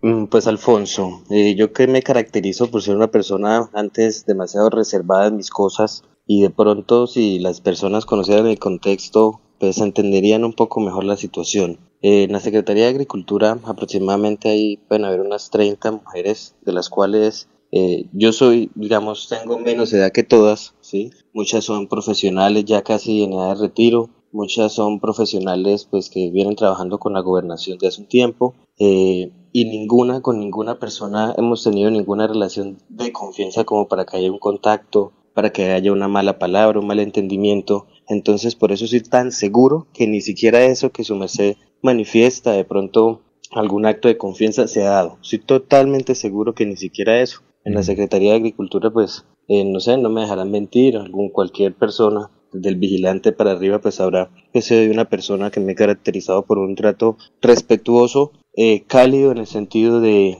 de por lo menos escuchar a las personas, pero, pero jamás una relación de, de confianza, porque de hecho los conocí hace un año cuando llegué a la secretaría. Usted, eh, pues, por la actividad que tiene Claudia, que es diputada, ¿ella alguna vez fue a pedir algún favor a usted o algo por el estilo? Mm, pues desde el primer día que me posesioné ella me manifestó o manifestó públicamente su, su animadversión por mí. Eh, vuelvo y reitero, ella trabajó muchos años con el doctor Héctor Mantilla, que fue alcalde de Florida Blanca. Ella era pues su asistente y, y pues, desempeñó algunas funciones. ¿Y, usted, ya la, usted ya la conocía? ¿Usted trabajó en la alcaldía de Florida? No, señor, no, no, ah. no tuve. ¿Es muy amigo de Héctor Mantilla, tal vez? Sí, tenemos una amistad, digamos, personal. Muy ¿usted ya había tenido una relación de palabras, inclusive con, con, Claudia, ¿o no? Yo jamás. O sea, con ella el saludo eh, y pues, de algún tiempo para acá ella empezó con publicaciones sobre mí, pero nunca ni siquiera un reclamo, ni siquiera era decirle usted por qué dice eso sin fundamento. Las publicaciones antes venían señalando que yo no hacía una buena gestión, después que... Eh, no la Secretaría de Agricultura, que quién era el secretario, o sea, digamos, algunos comentarios despectivos hacia mí, pero jamás había atravesado o había roto los límites ella de la, de la calumnia. Pues ahora, así como lo, lo hace su novio con todos los, los funcionarios del departamento, pues ella acogió esa actitud también de señalar esas falsedades, pero nunca ha tenido ni siquiera una discusión verbal con ella como para Doctor Sebastián, ¿nos quiere esperar abusando de su confianza un momentico? Vamos a pasar unos mensajes y, regresamos con, con los compañeros que tienen preguntas sobre este caso, ¿le parece, doctor? Claro que sí, Alfonso. Bueno, perfecto. Estamos hablando con el señor secretario de Agricultura, el doctor Sebastián Villabona. Son las 6 y 22. Y es nuestro amor ¿Quieres conocer todos los avances que hemos logrado en Bucaramanga? Te invitamos a la rendición de cuentas 2022 para que te enteres cómo hemos invertido tus impuestos en el progreso de la ciudad. Acompáñanos en vivo. Sintoniza el canal TRO el lunes 28 de noviembre a las 6 de la tarde. Rendición de cuentas 2022. Alcaldía de Bucaramanga. Gobernar es hacer.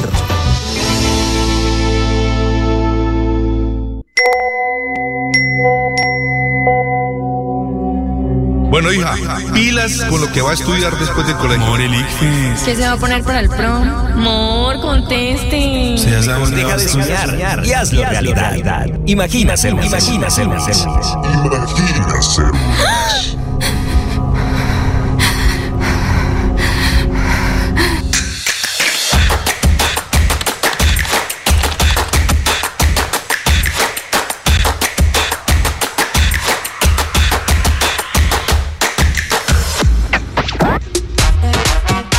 vez estás más cerca de tu sueño de estudiar en la UIS. ¿Y tú? ¿Quieres ser UIS?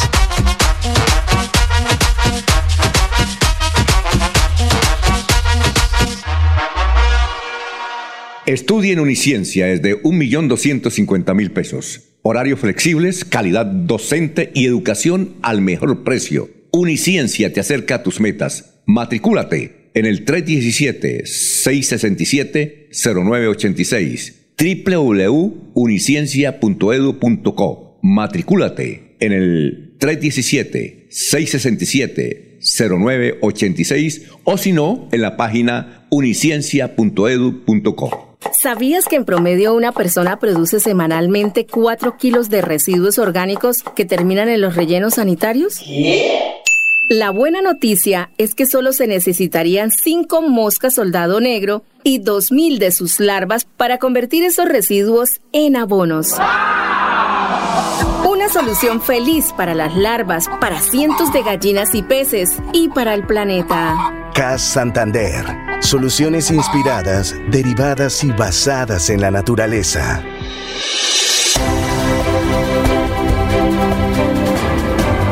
Información y análisis. Es el estilo de Últimas Noticias por Radio Melodía 1080 AM.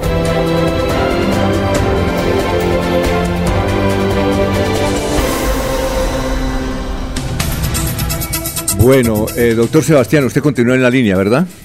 Sí, señor. Bueno, eh, eh, estamos hablando con el secretario de Agricultura, Sebastián Villabona, a raíz de unas acusaciones que ha hecho la diputada contra él de acoso sexual a algunas funcionarias o funcionarios de la, de la entidad. A ver, don Jorge, lo escucha el doctor Sebastián. Secretario de Agricultura del departamento, el doctor Sebastián Villabona. bastante preocupante, hombre. Se le está cortando, Jorge. Eh, por supuesto, no. Ah, Jorge, no, queda Jorge, Jorge, se le está cortando. A ver, si, repita la pregunta porque le está cortando. Sí, muy bueno. ¿Me escuchan bien? sí, ahora sí, pero todo que, queda quietico.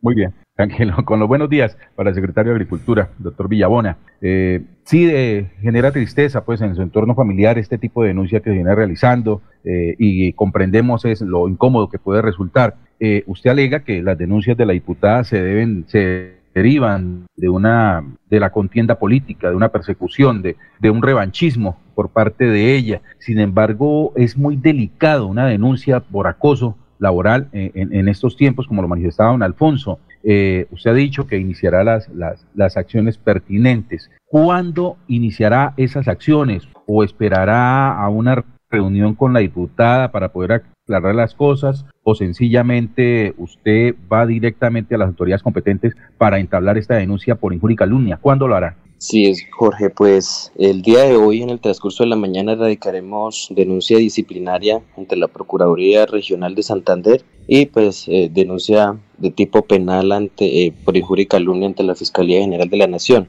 ¿Por qué no esperamos una posible reunión? Porque estoy totalmente seguro de mi conducta, porque estoy totalmente seguro que no existe un hecho que pueda interpretarse o que pueda, digamos, deducirse o pueda malinterpretarse, lo que sea. Por eso no vamos a esperar más tiempo en el transcurso de la mañana. Eh, pues ayer, este fin de semana, trabajamos en la reacción de las denuncias y en el transcurso de la mañana radicaremos las dos respectivas denuncias. También haremos otras acciones legales. Eh, ahorita la legislación colombiana eh, estipula la condena en abstracto, que es que un juez interprete qué daño ella ocasionó a mi familia, qué daño ella ocasionó a mi labor profesional, qué daño ella ocasionó al entorno social por esas acusaciones que hace irresponsables. Vuelvo y reitero, eh, no lo hacen ante un ente de control competente, sino simplemente por, por crear el escándalo. Entonces me imagino yo, supongo que como muchos eh, políticos hacen hoy en día, hacen señalamientos para retractarse a los 15 días, pero pues no,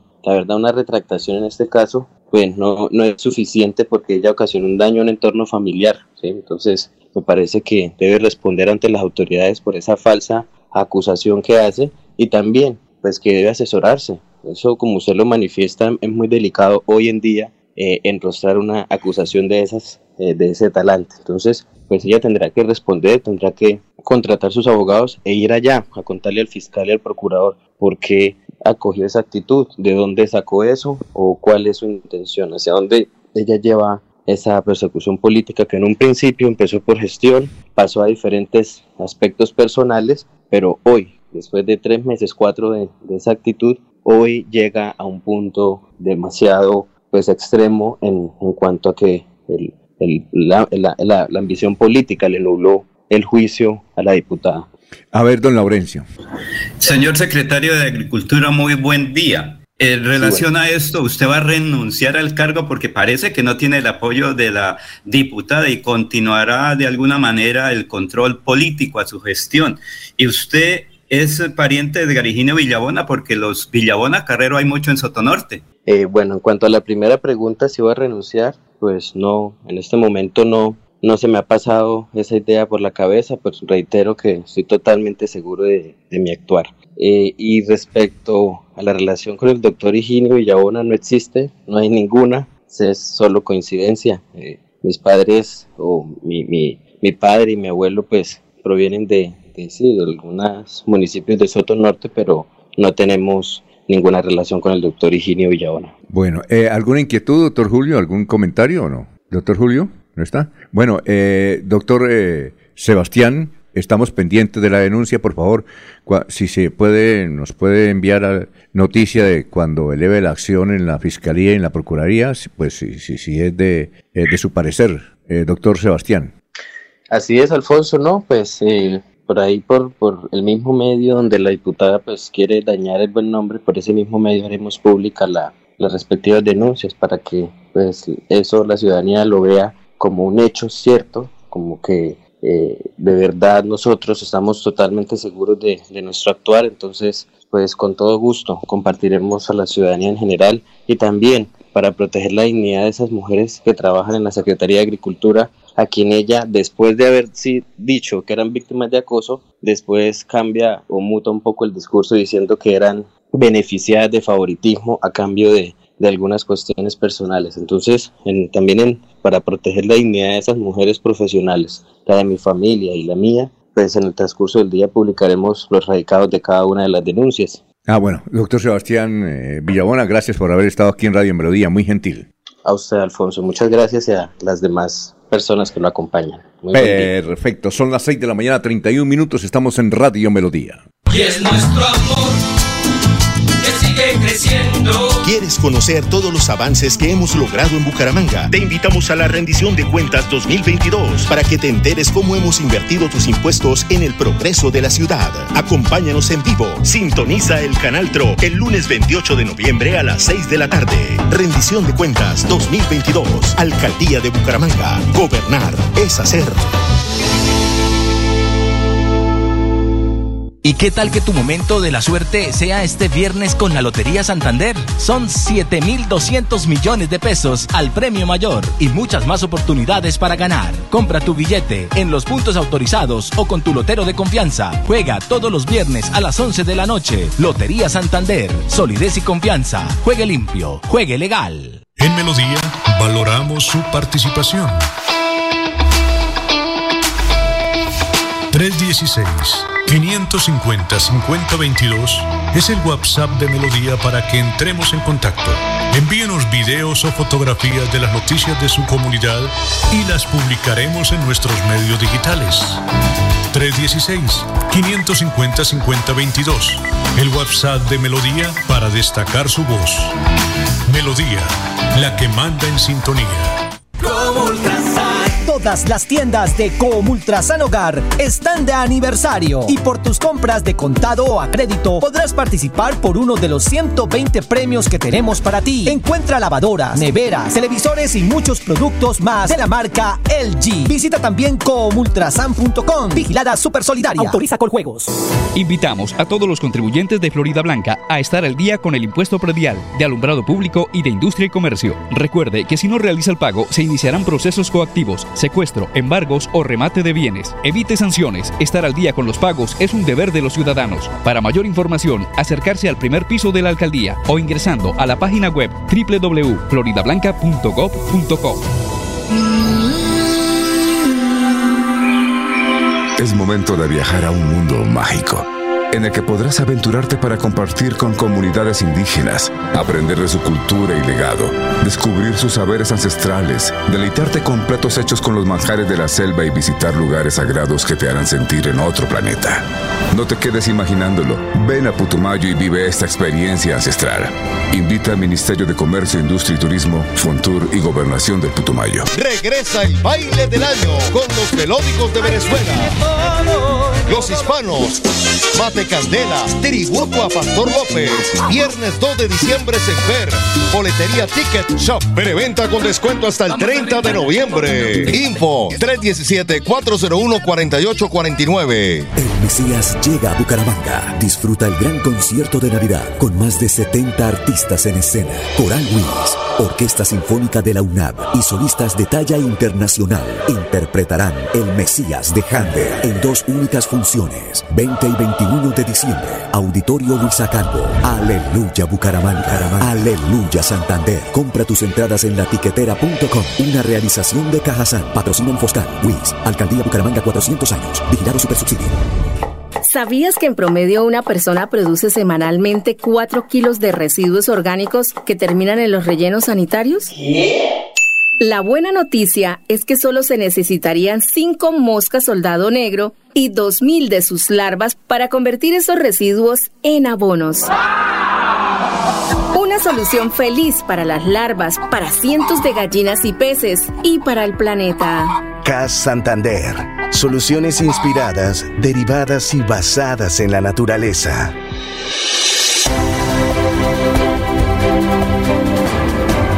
Información y análisis. Es el estilo de Últimas Noticias por Radio Melodía 1080 AM.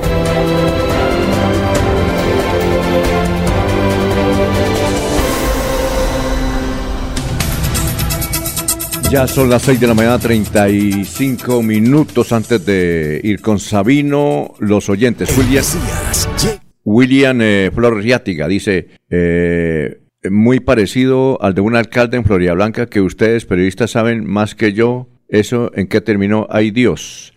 Eh, William Florriática, buenos días amigos de Melodía. Me dicen de la elección de secretario del Consejo de Florida Blanca, las irregularidades aprobaron, eh, ellos aprobaron 20 millones de pesos para un estudio en una universidad y se perdió la plata. Nadie ha razón de por Dios. Gustavo Penilla Gómez.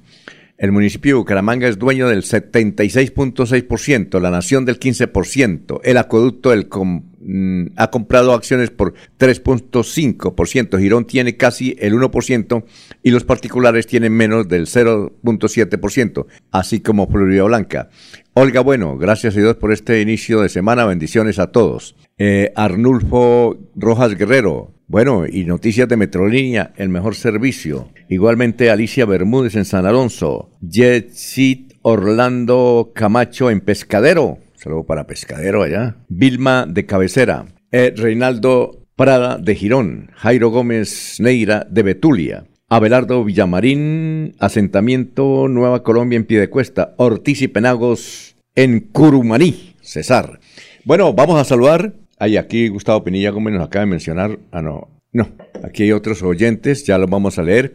Bueno, Sabino, Sabino Caballero, director de eh, el contenido de Radio Melodía. ¿Cómo está? Muy buenos días. ¿Cuál es la tendencia de hoy lunes? Muy buenos días, Alfonso. Saludo especial a todos nuestros seguidores y oyentes. Bueno, preguntábamos, o la última que hicimos, ¿quiénes son los responsables de la quiebra de Metrolínea? Bueno, respondió la alcaldía, es decir, el gobierno, directamente el 67%. Los usuarios, nada que ver, 0%. Los mismos transportadores, 17%. Y los informales, el 16%. Y hoy preguntamos, los taxistas en Bucaramanga están molestos porque les quitaron el pico y placa. ¿Qué opina usted al respecto? ¿Tienen razón? ¿Nadie los entiende? o lo que deben hacer es ignorar la medida. Esto a raíz pues, de algunas declaraciones que han dado algunos dirigentes del sector amarillo, de la mancha amarilla, en el sentido de que no les conviene que les hayan levantado el pico y placa en Bucaramanga y también en, Florida Blanca. Eh, que porque entonces habría más carros, habría más competencia, entonces qué día de descanso van a tener.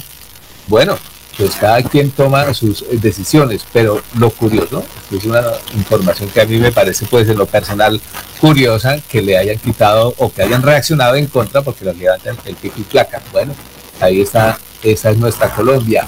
Y es tendencia también, para volverla aquí local, acueducto de Bucaramanga. Ya ustedes han hecho algunos comentarios al respecto sobre la polémica que se ha generado y son más las voces en contra realmente que las a favor sobre el nombramiento del nuevo gerente del acueducto metropolitano de Bucaramanga, el manizaleño Alejandro Estrada Carmona, él es ingeniero civil egresado de la Universidad Nacional de Colombia. Pues eh, en redes sociales empezó pues la ciudadanía y algunos opinadores a dar sus puntos eh, de vista y cuestionan el hecho de que el directivo elegido no sea profesional de Santander de Bucaramanga. Bueno, salió en defensa el señor Víctor Raúl Castillo Mantilla, que él es el presidente de la Junta Directiva del Área Metropolitana, dijo que el nombramiento se dio después de cumplirse un riguroso proceso de selección desarrollado por una firma especializada en escogencia y evaluación de personal. El concejal Jaime Andrés Beltrán escribió en su cuenta de, Twitter, el acueducto metropolitano de Bucaramanga debe ser liderado por alguien que le duela la región. dice que acaso no hay profesionales idóneos en Santander que puedan estar en ese cargo. Dice, esto es una falta de respeto con la gente y llama la atención, sentido de pertenencia, señores de la Junta Directiva. El sindicato también se pronunció, Oscar Estupiñán, dice que para ellos fue sorpresa esta determinación de un gerente de Manizales. Dice que aquí en Santander hay muy buenos profesionales, técnicos con experiencia y honestos. Y también eh, eh, cuestionó, pues digamos, el, el ruido que hay. Dice que al parecer él tiene cercanía política con el congresista de Caldas, Mario Castaño, quien hoy está capturado y procesado por corrupción y celebración indebida de contratos. Manuel Parada, conocido como Manolete, dijo, ojo al dato, dice que el contrato para la selección de gerente del acueducto inició el 22 de noviembre y el 25 de noviembre la junta directiva anunció el ganador. Es decir, en tres días la empresa especializada hizo la convocatoria, pruebas, entrevistas y más, todo lo que tenía que hacer a los 27, a los 27 candidatos. Y eh, Jorge Figueroa Clausen, exsecretario de Desarrollo Social de Bucaramanga, dice, alerta, bumangueses van a perder el acueducto de Bucaramanga. Está orquestada una tramoya con ese propósito, escribe Jorge Figueroa en su cuenta Twitter. Y Donaldo Ortiz, en su columna de vanguardia, efectivamente, como usted advierte, se hizo dos preguntas. ¿Sería posible tener un santanderiano gerente de empresas públicas de Medellín? A ver, ustedes qué dicen. Y dos, ¿será que Santander o en Santander no había una persona capaz con tantas universidades que existen y con tanto ingeniero que se forman en estas universidades de Bucaramanga? Segunda inquietud. Estos son los temas, Alfonso. Eh, sí, eh, Sabino, el doctor Víctor Raúl eh, Castillo es presidente no del área metropolitana, sino del acueducto, ¿yo? Es que me... Tal vez de la Junta Directiva. Sí, tal ah, vez... sí, usted dijo que era de... No, pero no, pero sí, es que aquí un oyente me, me dice... Sí, es del, es del acueducto, el doctor Víctor Raúl. Sí. El presidente de la Junta Directiva del Acueducto Metropolitano de Bucaramanga. Exacto. Para que quede claro Exacto. y preciso. Eh, y el doctor Juan Carlos Cárdenas dice que hoy a las 6 de la tarde invita, dice que eh, él, responde con acciones.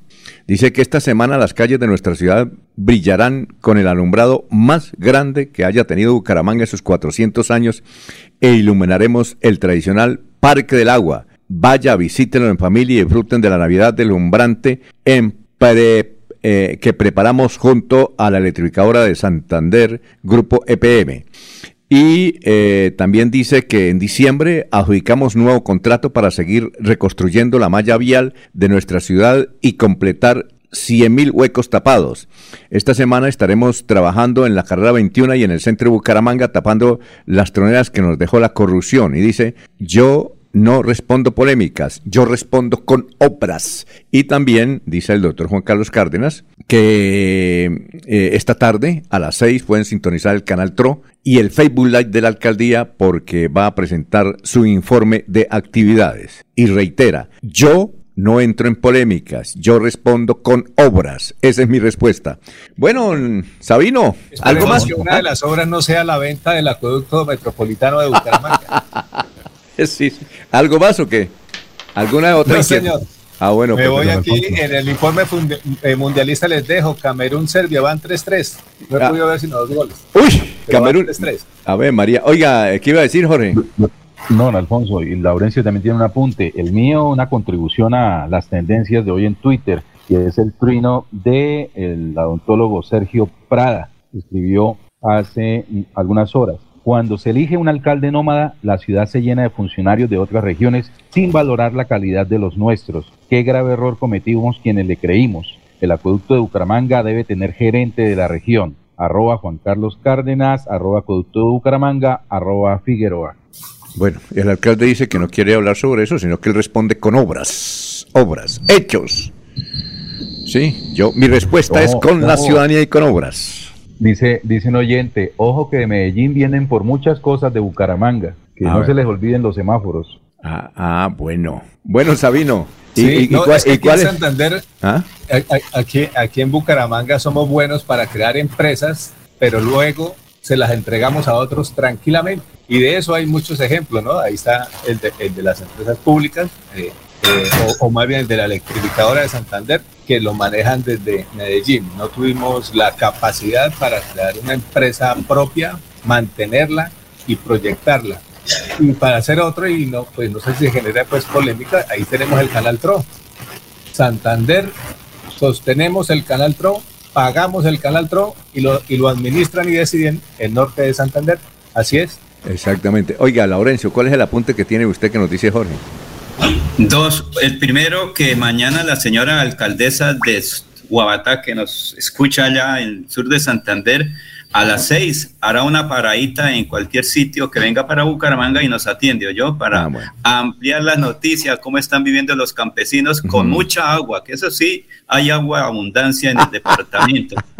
Sí, que hay mucha gracias. agua en Santander. Y la segunda es que, Alfonso, el agua es vital para todos. Cuando estuve el sábado por Sotonorte, la gente está haciendo reclamaciones. Dijo, aquí se llevan el agua para Bucaramanga, pero poco o nada, solo compran una tierrita y nada más. Pero requerimos, dijo don Segundo Pinzón Albarracín, obras de verdad. ¿Y qué hará el próximo gerente, sea quien sea, que responda con esos compromisos? Porque el embalse de Bucaramanga tiene compromisos con Sotonorte y solo pagamos bastante agua aquí en Bucaramanga. Ante, ante las críticas, el doctor Juan Carlos Cárdenas dice, yo respondo así. Después de 14 años se mejoró la infraestructura del Colegio Provenza. Reconstruimos sus instalaciones para que los niños y niñas tengan educación digna de la ciudad. En pantallas gigantes transmitiremos los bienes de los partidos del Mundial frente a la Biblioteca Gabriel Turbay. Dotamos 39 hogares infantiles de madres comunitarias con juegos pedagógicos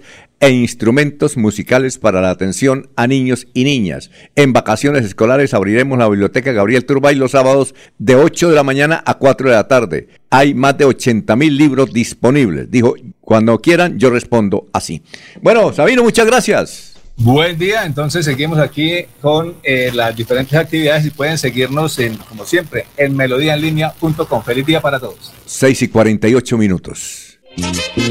Para las fiestas de fin de año, la Embajada Zapatoca le ofrece licores nacionales e importados en las mejores marcas y vinos de alta calidad. Además, tortas, ponqués y mil delicias más. Disfrute en grande en compañía de su familia y amigos con el servicio a domicilio las 24 horas de la Embajada Zapatoca. Comuníquese a la línea celular 320-2977-756 o al 315-6654-131 y le llevamos su pedido al instante. Embajada Zapatoca. Estamos ubicados en la carrera 27 número 1406 y en la carrera 27 3380 en Bucaramanga. Qué buenas noches, buenas. Felicidad. A sala entre amigos. Con felicidad. Queremos que disfrutes de un servicio de energía confiable y de calidad. Por eso, trabajamos en el mantenimiento de la infraestructura eléctrica. Para que estés informado oportunamente de las fechas y horarios, síguenos en nuestras redes sociales o consulta toda la información en www.esa.com.co. ESA, Grupo EPM, Vigilado Superservicios. ¿Sabías que en promedio una persona produce semanalmente 4 kilos de residuos orgánicos que terminan en los rellenos sanitarios? La buena noticia es que solo se necesitarían 5 moscas soldado negro y 2.000 de sus larvas para convertir esos residuos en abonos. Una solución feliz para las larvas, para cientos de gallinas y peces y para el planeta. CAS Santander. Soluciones inspiradas, derivadas y basadas en la naturaleza. Estudie en Uniciencia es de 1.250.000 pesos. Horarios flexibles, calidad docente y educación al mejor precio. Uniciencia te acerca a tus metas. Matricúlate en el 317-667-0986 www.uniciencia.edu.co Matricúlate en el 317-667-0986 o si no, en la página uniciencia.edu.co. Escucha Últimas Noticias por Radio Melodía. Últimas Noticias por Radio Melodía, la que manda en sintonía. Bueno, son, las 6 y 49. Jorge, vamos con más noticias. Estamos en Radio Melodía. ¿Jorge? Así es, don Alfonso, mucha atención porque se anuncia un posible corte de agua. Un total 72 barrios de la zona oriental de Bucaramanga y zona nororiental de Florida Blanca se quedarán sin el servicio de agua potable mañana martes 29 de noviembre. La suspensión inicia al mediodía y se extenderá hasta la medianoche. Afectará a más de 200 mil personas que residen en, en los sectores de Distrito Cabecera, Altos de Cabecera, Avenidas del Jardín, Pan de Azúcar, Los Cedros, eh, Terrazas, La Floresta y Quebrada la Iglesia. Eh, igualmente, las autoridades han dicho que la suspensión, según el Acueducto Metropolitano de Bucaramanga, obedece a las actividades de mantenimiento preventivo de la tubería de la conducción que abastece la zona oriental de ambos municipios. Así que atentos los ciudadanos de esos sectores eh, de Bucaramanga y Florida Blanca para que almacenen agua potable debido a esta suspensión que se realizará mañana martes. Estamos tratando de conseguir alguna entrevista. ¿Usted va a ir hoy a la asamblea, don Jorge? Eh, la asamblea sesiona a partir de las 8 de la mañana. Eh, la doctora Claudia se está preparando para asistir a la sesión hoy a las 8 de la mañana y por eso no nos ha podido eh, contestar. Pero Oscar Jair Hernández, Rugeles, que, al cual también se refirió el doctor Sebastián Villabona, dice desde Barranca Bermeja. Dice Oscar Jair Hernández que está asistiendo a la instalación de una comisión de la Cámara de Representantes que va a sesionar a partir de las 8 de la mañana en Barranca Bermeja de 8 a 12. Dice, lo dice frente a las declaraciones de eh, Sebastián Villabona, dice, lo primero que tiene que hacer este señor, Sebastián Villabona, eh, después de resolver sus problemas familiares, es buscar un buen abogado que le explique de qué se tratan esos delitos para que no siga haciendo el oso en el ejercicio de sus funciones. La mediocridad y el cinismo le nubla la mente, dice Oscar Jair Hernández. Jorge, ¿usted va a ir hoy a la asamblea? Sí, don Alfonso, hay la posibilidad de pasar por allí. Me hace el favor y si se encuentra con la doctora Claudia, le dice que queremos hablar o le hace una entrevistica sobre, sobre este tema, ¿le parece? Por supuesto. Gracias, gracias, muy amable. Bueno, don Laurencio, lo escuchamos. Son las 6 y 53. Alfonso, gracias a todos los soldados. Puente militar en Charta para la comunicación, según se dice, para 250 mil personas, porque estaría incluido parte de Bucaramanga. Precisamente el señor gobernador Mauricio Aguilar Hurtado, quien estuvo allá en el sitio, habló con la gente y recibió el agradecimiento. Aquí está precisamente el gobernador de Santander la culminación e instalación de este puente militar provisional que da paso a seis municipios. Había derrumbado dos puentes vehiculares Hoy, gracias a la Unidad Nacional para la Gestión del Riesgo del Departamento de Santander, el doctor Fabián Vargas, al Batallón de Ingenieros, gracias porque en tiempo récord, en seis días, se pudo instalar esta estructura que da paso provisional. Por eso la Gobernación de Santander, la Secretaría de Infraestructura y todo el trabajo en equipo con nuestros cuerpos eh, de bomberos, defensa civil, nuestros soldados de Colombia han prestado ese gran servicio y esa ayuda a la comunidad de la provincia de Sotonorte, que paralelamente se están desarrollando las obras definitivas, donde tenemos la construcción de dos puentes vehiculares, 10 puntos críticos, donde se están construyendo muros de contención, rehabilitación de la vía y donde desafortunadamente hoy el departamento de Santander tiene más del 70% de afectación en todo su territorio, donde 53 municipios han declarado la calamidad pública. Producto de esta temporada de lluvias y que también aclarándole a la comunidad que no habían estudios y diseños, y, pero ya hoy se están haciendo estas obras definitivas, por eso esperamos que al cabo de unos seis meses ya podamos tener estas obras que se están realizando y donde le hemos pedido a la comunidad vigilar constantemente este desarrollo. Yo quiero hoy agradecerle nuestra segunda división del Ejército Nacional, quinta brigada y a todos nuestros soldados del batallón de ingenieros, del batallón Caldas. Mil gracias por todo el apoyo, la colaboración, no solo porque nos cuidan, nos protegen, sino también porque aquí nos prestan esa mano amiga para la instalación de estas estructuras. Hoy queremos mostrar y darle gracias que nuestros soldados de Colombia están preparados para servirle en todo sentido a nuestras comunidades. Y eso es la muestra del trabajo que hoy se ha venido desarrollando. Gracias a todos nuestros soldados, a mi coronel Roa, a mi general Martínez, mi general Araque, a mi coronel León, absolutamente a todos por ese trabajo, a mis alcaldes de la provincia de Sotonorte que han estado aquí apoyándonos. Mil gracias.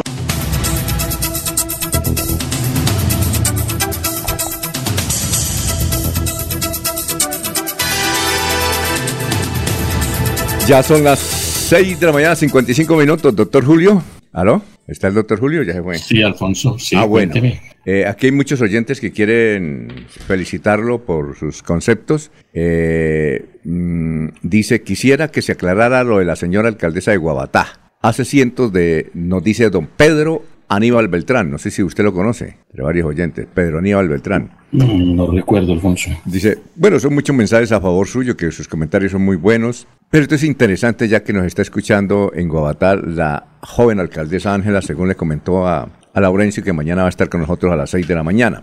Dice, dice Pedro Aníbal Beltrán, quisiera que se aclarara lo de la señora alcaldesa de Guabatá. Hace cientos de años, literalmente los campesinos del país eh, vienen eh, a ver, eh, vienen comiendo literalmente mierda. Eso no es de hace apenas 100 días. Solo un gran periodista y analista hizo claridad al respecto, el doctor Julio Avellaneda. Gracias. Obedece eso y tiene que incluirse en el Plan Nacional de Desarrollo.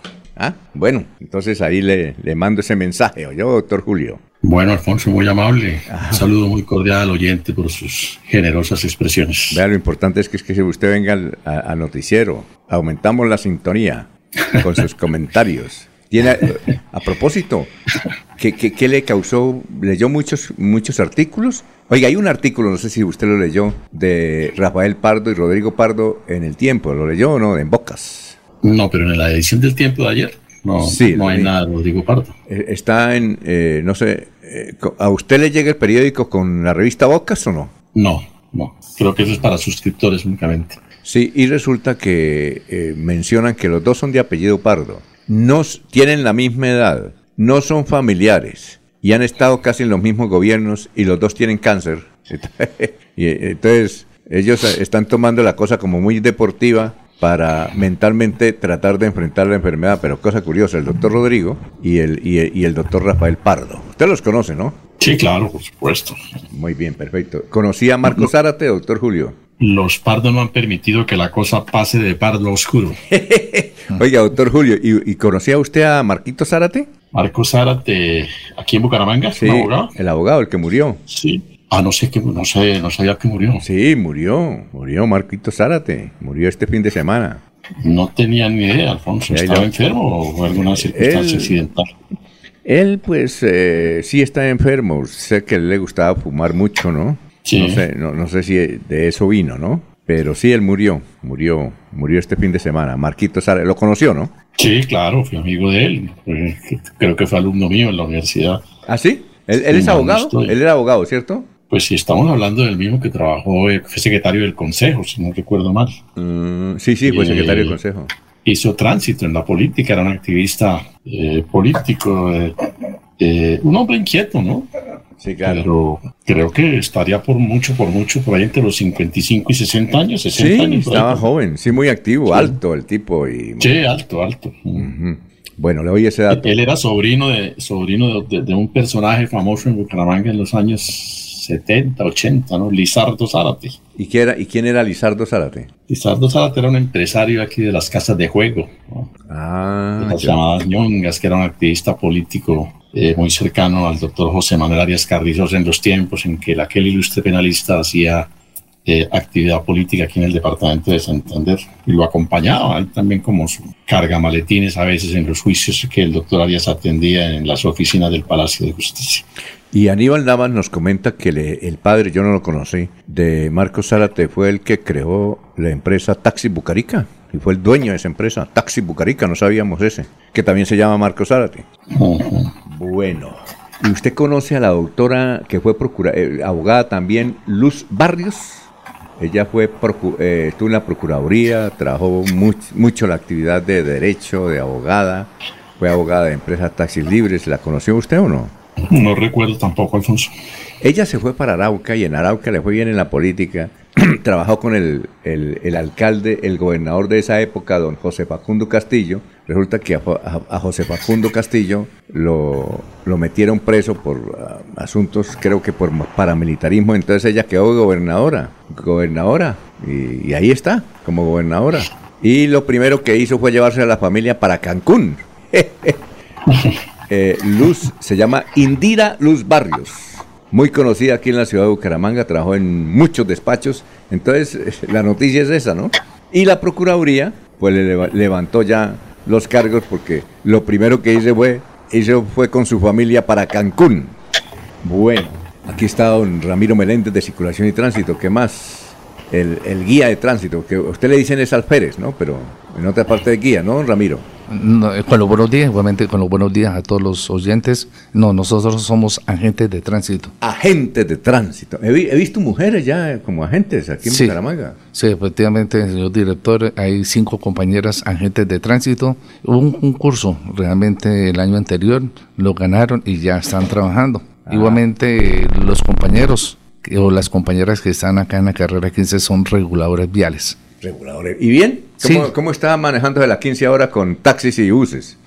Bueno, el comportamiento de todos nuestros conductores profesionales, antes de que realmente se haga esa medida, pues nosotros vimos a las empresas, le dijimos a los conductores la importancia realmente de prestar un excelente servicio. Igualmente en la carrera 15, que realmente muchas personas querían ese sentimiento realmente de toda la comunidad, porque usted sabe, señor director, que en la 37 están arreglando, haciendo los cantarillados. En la carrera 13 igualmente de, van en la calle 31 y ahorita en la carrera 11 también, o sea que ese sector estaba totalmente congestionado porque no había tránsito vehicular. Por eso fue que a buena hora realmente se abrió la carrera 15 para prestar un mejor servicio. A los conductores se les dijo para que nos colaboraran, nos ayudaran, dejar de recoger, dejar los pasajeros en sus paradas autorizadas por la Dirección de Tránsito de Bucaramanga. Así esté el semáforo en plena luz verde, realmente esto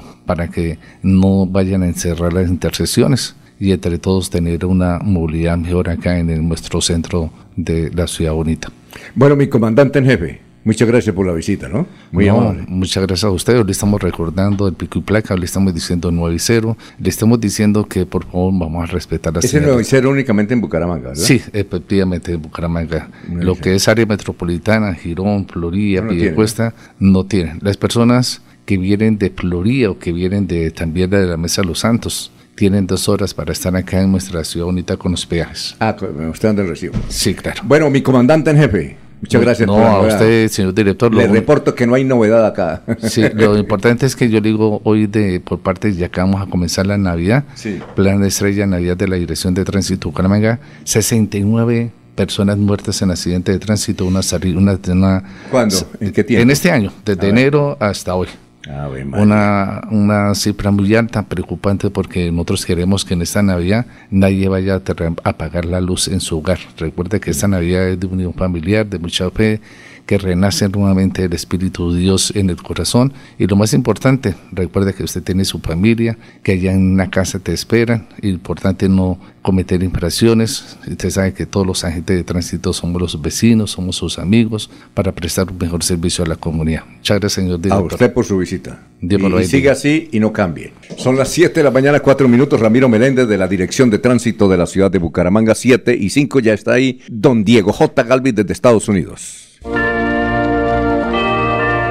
regocijo de esta Navidad, aparte de los hombres, los odios, los rencores, los afanes belicosos y toda intención malvada y sombría. Radio Melodía desea a todos los colombianos una Navidad alegre en Cristo, como marco de meditación por un mundo mejor.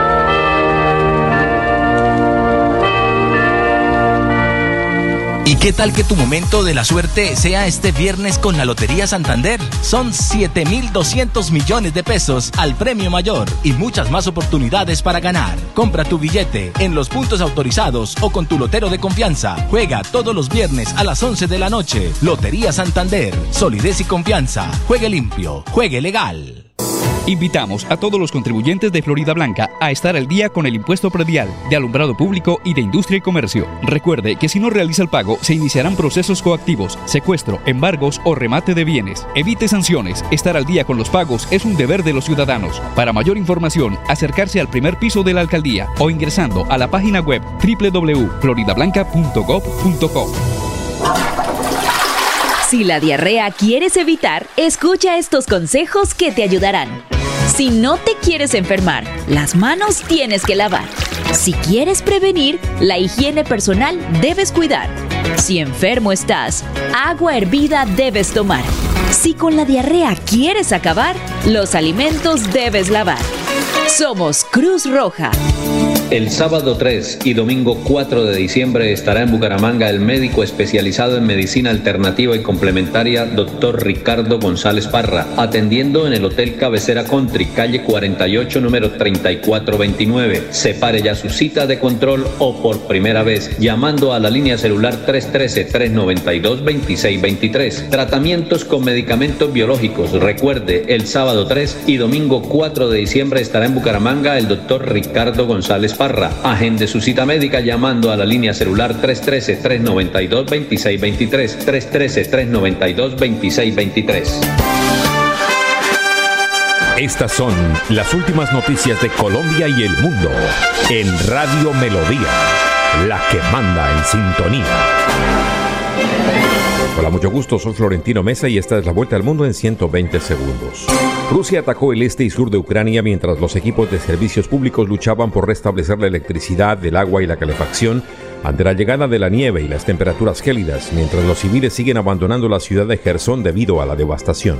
China suavizó las medidas contra el coronavirus en algunos lugares, pero se reafirmó en la rígida estrategia cero COVID, después de que una multitud reclamara la renuncia del presidente Xi Jinping en protesta contra los controles que confinan a millones de personas. El balance del sismo que sacudió hace una semana la isla de Java en Indonesia subió a 321 muertos, reportó la Agencia Nacional de Gestión de Desastres. El temblor destruyó o dañó más de 60.000 viviendas y 73.000 personas están ahora en más de 300 albergues. El gobierno de Irán afirmó hoy que no cooperará con la misión independiente de la ONU que investigará las posibles violaciones de las libertades fundamentales en las protestas desatadas por la muerte de una joven el pasado mes de septiembre. El presidente de México, Andrés Manuel López Obrador, caminó durante más de cinco horas entre centenares de miles de personas que acudieron este domingo a mostrarle su apoyo y a escuchar su informe al cumplir cuatro años de gobierno. Las autoridades de Honduras enviaron más de 600 policías militares a las zonas fronterizas para combatir pandilleros en el marco de la emergencia decretada la semana pasada ante el aumento de las extorsiones. Un total de 18 jóvenes que estaban en poder de un grupo disidente de la exguerrilla de las FARC en el Pacífico colombiano fueron liberadas gracias a una misión humanitaria, confirmó la Defensoría del Pueblo de Colombia. Un paro de camioneros continuaba en Chile por octava jornada consecutiva tras fracasar las conversaciones con el gobierno, que manifestó que no puede hacerse cargo de conflictos internos entre privados y acusaciones de intransigencia del sector. Siete hombres armados ingresaron a un hospital de una provincia occidental de Ecuador y tomaron como rehenes a médicos y enfermeras sin que se registraran víctimas. Esta fue la vuelta al mundo en 120 segundos. Escúchenos en la página web www.melodiaenlinea.com. Bueno, son las 7 de la mañana, 9 minutos, nos vamos directamente para Estados Unidos. Allá está Diego J. Galvis, a quien nos saludamos y le decimos bienvenido, Diego, ¿cómo se encuentra? Don Alfonso, buenos días, ¿cómo está? Un cordial saludo para usted y para los compañeros, por supuesto para los oyentes también que nos acompañan el día de hoy. Todo muy bien, señor, todo muy bien. Gracias, gracias. ¿Qué hay que hacer? Bueno, don Alfonso, si yo le pregunto a usted por qué a un pueblo lo pueden llamar el pueblo de los cuellos caídos, ¿usted qué me contestaría? El pueblo de los cuellos caídos. Eh, yo le respondería que es el pueblo que no, que no tiene esperanza, que está muy triste, que, o que los principales eh, hombres de cuello blanco están en la olla. Más o menos. Eso. Bueno, le, le, tengo que contestar que no tiene ni idea de lo que le voy a contar, don Alfonso. Imagínese que le voy a hablar de un pueblo, un pueblo que se llama Herzogenerauch. No tengo tampoco mucha idea de cómo se pronuncia en alemán. Herzogenerauch, en alemán. Es el pueblo donde nacieron dos compañías muy famosas que son de las que vamos a hablar hoy. La compañía Adidas y la compañía Puma. ¿Por qué le traigo el tema, Alfonso? Porque mucha gente no sabe de dónde proviene la marca Puma. La marca Adidas es muy popular en el mundo, es una de las más grandes. Mucha gente considera que es la segunda más grande después de Nike y en muchas partes se considera la primera más grande por encima de Nike. En términos económicos, las dos compañías están muy cerca. Pero la compañía Puma es el resultado de la pelea de los creadores de Adidas. El dueño de Adidas y el dueño de Puma eran hermanos y vivían en este pueblo,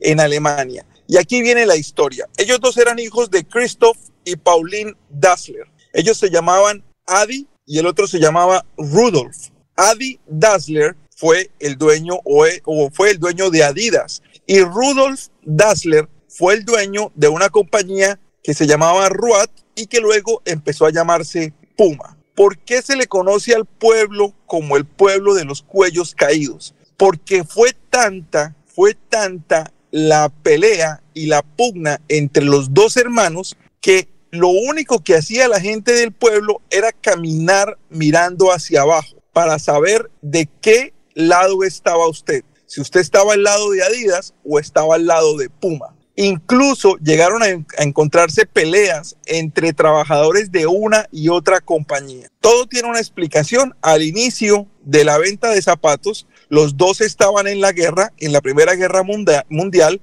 Adi y, Rudolf eh, estaban en la Primera Guerra Mundial con el ejército alemán. Cuando llegaron a Alemania, una gran crisis económica que fue la que obligó a los alemanes a pagar por todo lo que causó la Primera Guerra Mundial, eh, los puso en una encrucijada, empezaron a trabajar con la venta de productos deportivos, con la venta de zapatos, tanto así que para las Olimpiadas de 1936 ya Adidas era una compañía que tenía incluso deportistas en sus filas como Jesse Owens que usaba Adidas eh, y usó la marca y usó zapatos de la marca para participar en los Juegos Olímpicos. Eh, luego, cuando empezó la Segunda Guerra Mundial, los dos, las dos personas, Adi Dassler eh, y Rudolf Asler, empezaron a trabajar con el ejército nazi, proveyendo materiales de confección, proveyendo insumos, proveyendo uniformes, brindando zapatos. Y cuando terminó la guerra, se dice que Adi Dassler denunció a Rudolf ante el gobierno norteamericano como auxiliador del nazismo. En ese momento empezó la batalla y empezó la lucha entre los dos hermanos. Rudolf pagó cárcel, pagó un año de cárcel y cuando salió de la cárcel, pues lógicamente no estaba sintiendo un gran afecto por su hermano Adi, que ya tenía una compañía que se llamaba Adidas. En ese momento, Adidas y Ruat que era la compañía de Rudolf, empezaron la lucha y empezaron la batalla por dominar el mundo de los, del calzado deportivo. Al día de hoy todavía hay una riña entre las dos compañías, nunca han podido reunificar eh, su amistad, me imagino que las reuniones familiares no deben ser muy agradables. Eh, en el pueblo todavía hay fábricas de las dos compañías y aún continúa la rivalidad. Cuando a usted le pregunten de Adidas, tiene que pensar en Puma. Y cuando le pregunten de Puma, tiene que pensar en Adidas porque las dos vienen del mismo sitio. El pueblo de los cuellos caídos. Herze Generausch en Alemania, Alfonso. Oiga, gracias por esa crónica. Tenemos muchas preguntas, pero realmente el tiempo no nos alcanza. Oiga, pero tremendo. Pero es que nos gusta escucharlo, Diego, porque usted nos trae historias interesantes sobre Adidas y el Puma. Gracias, ¿no? Bueno, señor, que esté muy bien y nos escuchamos mañana. Eh, Muchísimos saludos del señor Eliezer que está entre la Inopia allá en India. ¿Y, lo rescató? Pues allá hablamos un rato. Ah, bueno, perfecto. No, no, no, compartimos la, ceremonia o la cena de acción de gracias porque estábamos juntos, estábamos en, el mismo sitio y pues fue muy grato verlo y, y, seguramente ya falta poco para que vuelva por aquí a los micrófonos de Radio Melodía. Perfecto, nos lo saluda, muy amable Diego J. Éxitos, que pase un buen día. Un saludo para todos, que estén muy bien. Son las 7 de la mañana, 16 minutos. Y es nuestro amor ¿Quieres conocer todos los avances que hemos logrado en Bucaramanga? Te invitamos a la rendición de cuentas 2022 para que te enteres cómo hemos invertido tus impuestos en el progreso de la ciudad. Acompáñanos en vivo. Sintoniza el canal TRO el lunes 28 de noviembre a las 6 de la tarde. Rendición de cuentas 2022. Alcaldía de Bucaramanga. Gobernar es hacer. Regresa el baile del año con los melódicos de Venezuela. Los hispanos, Mate Candela, tributo a Pastor López. Viernes 2 de diciembre en Fer, boletería Ticket Shop. Preventa con descuento hasta el 30 de noviembre. Info 317-401-4849. ¿Sabías que en promedio una persona produce semanalmente 4 kilos de residuos orgánicos que terminan en los rellenos sanitarios? La buena noticia es que solo se necesitarían 5 moscas soldado negro y 2.000 de sus larvas para convertir esos residuos en abonos. Una solución feliz para las larvas, para cientos de gallinas y peces y para el planeta. CAS Santander. Soluciones inspiradas, derivadas y basadas en la naturaleza.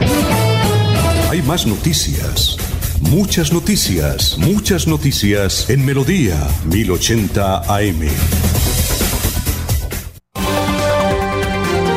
Soel Caballero está en Últimas Noticias de Radio Melodía 1080 AM. Buenos días, Alfonso, para usted, para los compañeros, igualmente para todos los oyentes. La Alcaldía Distrital de Barranca Bermeja, a través de la empresa EDUA, ha legalizado 11 asentamientos urbanos en lo que va corrido el año. La meta de la alcaldía y de Edúa es terminar el año legalizando a 14 asentamientos, entre los que se encuentran Urbanización Brisas de la Paz, Villa Luisa, primera etapa, Ciudadela Cincuentenario. Edúa ha destinado más de 400 millones de pesos para titulación de predios y mejoramiento de vivienda en la comuna número 4. Noticia con la que amanece el distrito. Continúen compañeros en estudios en últimas noticias de Melodía 1080 AM. Enrique Ordóñez Montañés está en Últimas Noticias de Radio Melodía, 1080 AM. Bueno, continuamos con el profesor Enrique Ordóñez con la historia de la ciudad bonita que cumple 400 años. Prosiguiendo con la historia de esta hermosísima capital, ¿en qué sitio, profesor Enrique Ordóñez, vivían las familias extranjeras y de la aristocracia de la antigua Bucaramanga? Y muy buenos días. Muy buenos días, Alfonso y oyentes de Últimas Noticias. Eh, Alfonso, los primeros extranjeros que llegaron aquí a Bucaramanga, pues ellos buscaban siempre las partes alejadas de la ciudad. El centro de la ciudad estaba, como ya hemos dicho, en el parque de García Rovira, pero había lugares apartados. Por ejemplo, la familia, la primera familia que llegó aquí a Bucaramanga extranjero fue la familia Larsen, los Larsen. Eh, los Larsen se ubicaron en el sitio donde hoy es el asilo de San Rafael. Ahí se ubicó, se ubicó la familia Larsen y después a ese mismo sitio llegó la familia Stinkel. Los Stinkel llegaron también eh, a hacerle compañía a los Larsen. Ese sitio se llamaba la, la Quinta Larsen, la Quinta Larsen. Después, pues naturalmente con el tiempo se convirtió pues en lo que es hoy el asilo de San Rafael. Pero también pues en la parte oriental, todo lo que es, es la parte de cabecera, ahí se ubicaron la familia Puyana, todo ese sector era de los Puyana. Y hacia Piedecuesta, eh, pues a Florida Blanca, las primeras familias españolas que llegaron, los García Peña, los García Herreros, García Ordóñez, todos esos se ubicaron en lo que es hoy la, la parte del, del, seminario de Florida Blanca, el seminario conciliar de donde era el seminario de Florida Blanca, creo que ya pues eh, no está funcionando. Esa parte también era de extranjeros.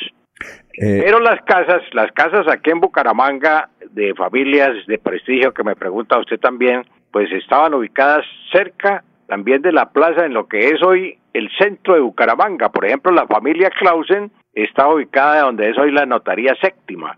Ahí está precisamente, usted mira, dice edificio Clausen. Y ahí se ubicó la familia Clausen, ahí construyeron su primera, eh, su primera vivienda los, los Clausen. Después eh, más hacia el, hacia el sur, eh, sí, hacia el sur, estaba en la calle 42 con carrera 11, adelante del, del DAS, de donde era el DAS, ahí estaba la familia Chalela, la Chalela. Y subiendo por la calle 30 y por la calle 41 con carrera 12 también había otra familia Clausen. En la calle 37 entre carreras 12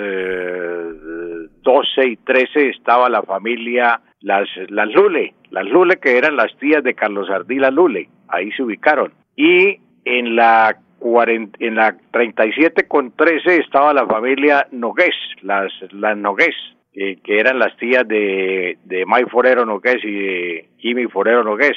Por la calle 41 entre carreras 13 y 14, Alfonso, eh, frente a lo que es hoy adelante donde era la editorial La Cabaña, ahí era la casa de don Carlos Julio Ardila y la, el papá de, de Carlos Ardila Lule. Entonces todas esas familias aristócratas estaban situados en ese sector porque la Bucaramanga iba hasta la carrera 21, desde la más o menos hasta la carrera 21, de ahí para arriba todo era eh, monte, monte, eran potreros y lo que es hoy el barrio, la Universidad de San Francisco, todo eso se llamaba el barrio La Mutualidad, la, Mutualidad porque eran llanos, llanos, y lo que es San Alonso también era llano. Eh, en la Bucaramanga después llegó hasta la carrera 33, después de construido el barrio Sotomayor, pero hasta ahí nada más, solo existía arriba la hacienda Puyana. Entonces, más o menos esa es la ubicación de las familias de Bucaramanga, Alfonso. ¿Quién trajo a Bucaramanga el primer coche, profesor?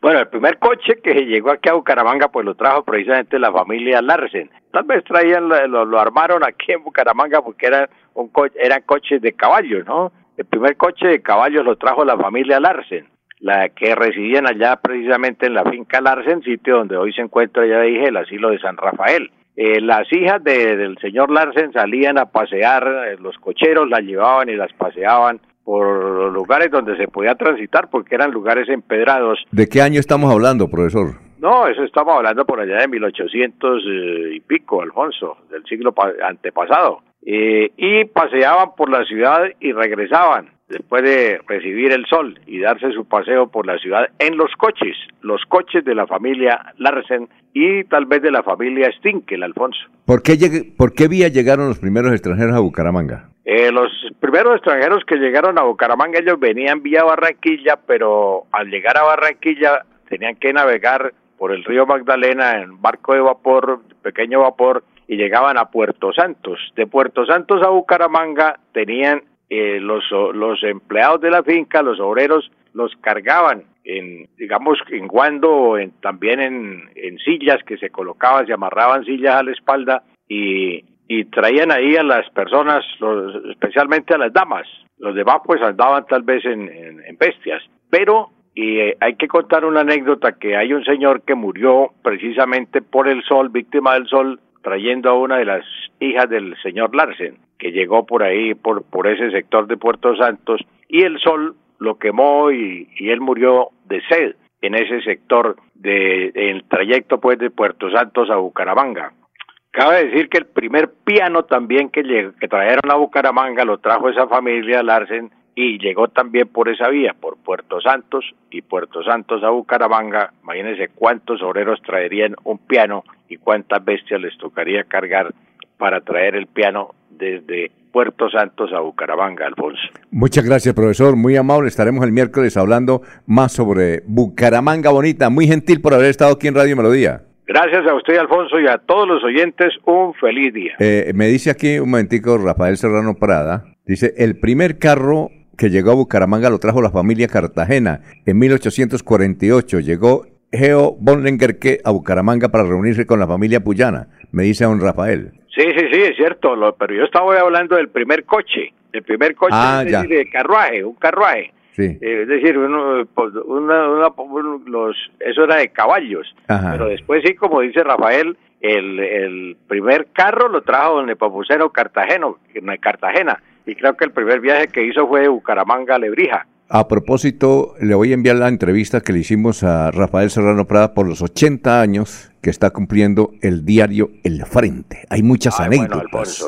Hay muchas anécdotas. La voy a enviar para que la, para que la escuche, profesor, y muy amable. Bueno, gracias a usted, Alfonso, y a todos los oyentes. Un feliz día. Bueno, la de irnos, doctor Julio Enrique. ¿Doctor Julio? ¿Aló, me oye? Sí, la de irnos, doctor Julio. Un interesante estudio que inicia la Universidad Industrial de Santander con la dirección del profesor Álvaro Javier Hidrobo sobre los vínculos que se han encontrado entre la enfermedad de Parkinson y el glifosato. Y todo comienza justamente porque se han advertido casos al interior de la institución policial de agentes que han prestado su servicio en la erradicación de la coca usando el glifosato y se ha venido extendiendo la enfermedad del Parkinson en los agentes que han intervenido en esa práctica. Bueno, muchas gracias. Eh, nos dice Jair Camargo. Buen día. El próximo año 2023 el Gobierno Nacional realizará la propuesta de realizar una reforma económica a las regiones, es decir, dirigida especialmente para los departamentos, inicialmente después de los municipios de Colombia. Tremenda tarea, dice el secretario general del Consejo de Girón, Jair Camargo. La de irnos, Jorge. Don Alfonso, el trino del presidente de la Asamblea de Santander, Mauricio Mejía, en su cuenta de Twitter, pasamos de invocar la protección divina y honrar los valores y la fe a ser incluyentes para no ser satanizados por los éxitos del populismo. ¿Será que como líderes y ciudadanos estamos siendo negligentes al no alzar la voz en favor de los que creemos y defendemos? Y postea fotografías tomadas de la cuenta de Twitter de la Alcaldía de Bogotá en lo que parece ser un culto satánico. La de irnos, don Laurencio. Alfonso, mañana la alcaldesa de Guadalupe, de de Guabatá, pues hablará sobre la situación de los campesinos, que como sabemos están pasando por una situación muy caótica en una zona donde el señor presidente comió bocadillo, queso, panela y estuvo de alzador de caña y de fabricante de bocadillo. Mañana la alcaldesa de Guabatá. Se nos acabó el tiempo, ya está el, el doctor Ricardo González Parra ahí en melodíaenlínea.com y 1080m. Adiós. Últimas noticias los despierta bien informados de lunes a viernes. En todas las áreas de la información regional, un periodista de Últimas Noticias registra la información en Radio Melodía 1080 AM y en melodíaenlínea.com. Director Alfonso Pineda Chaparro.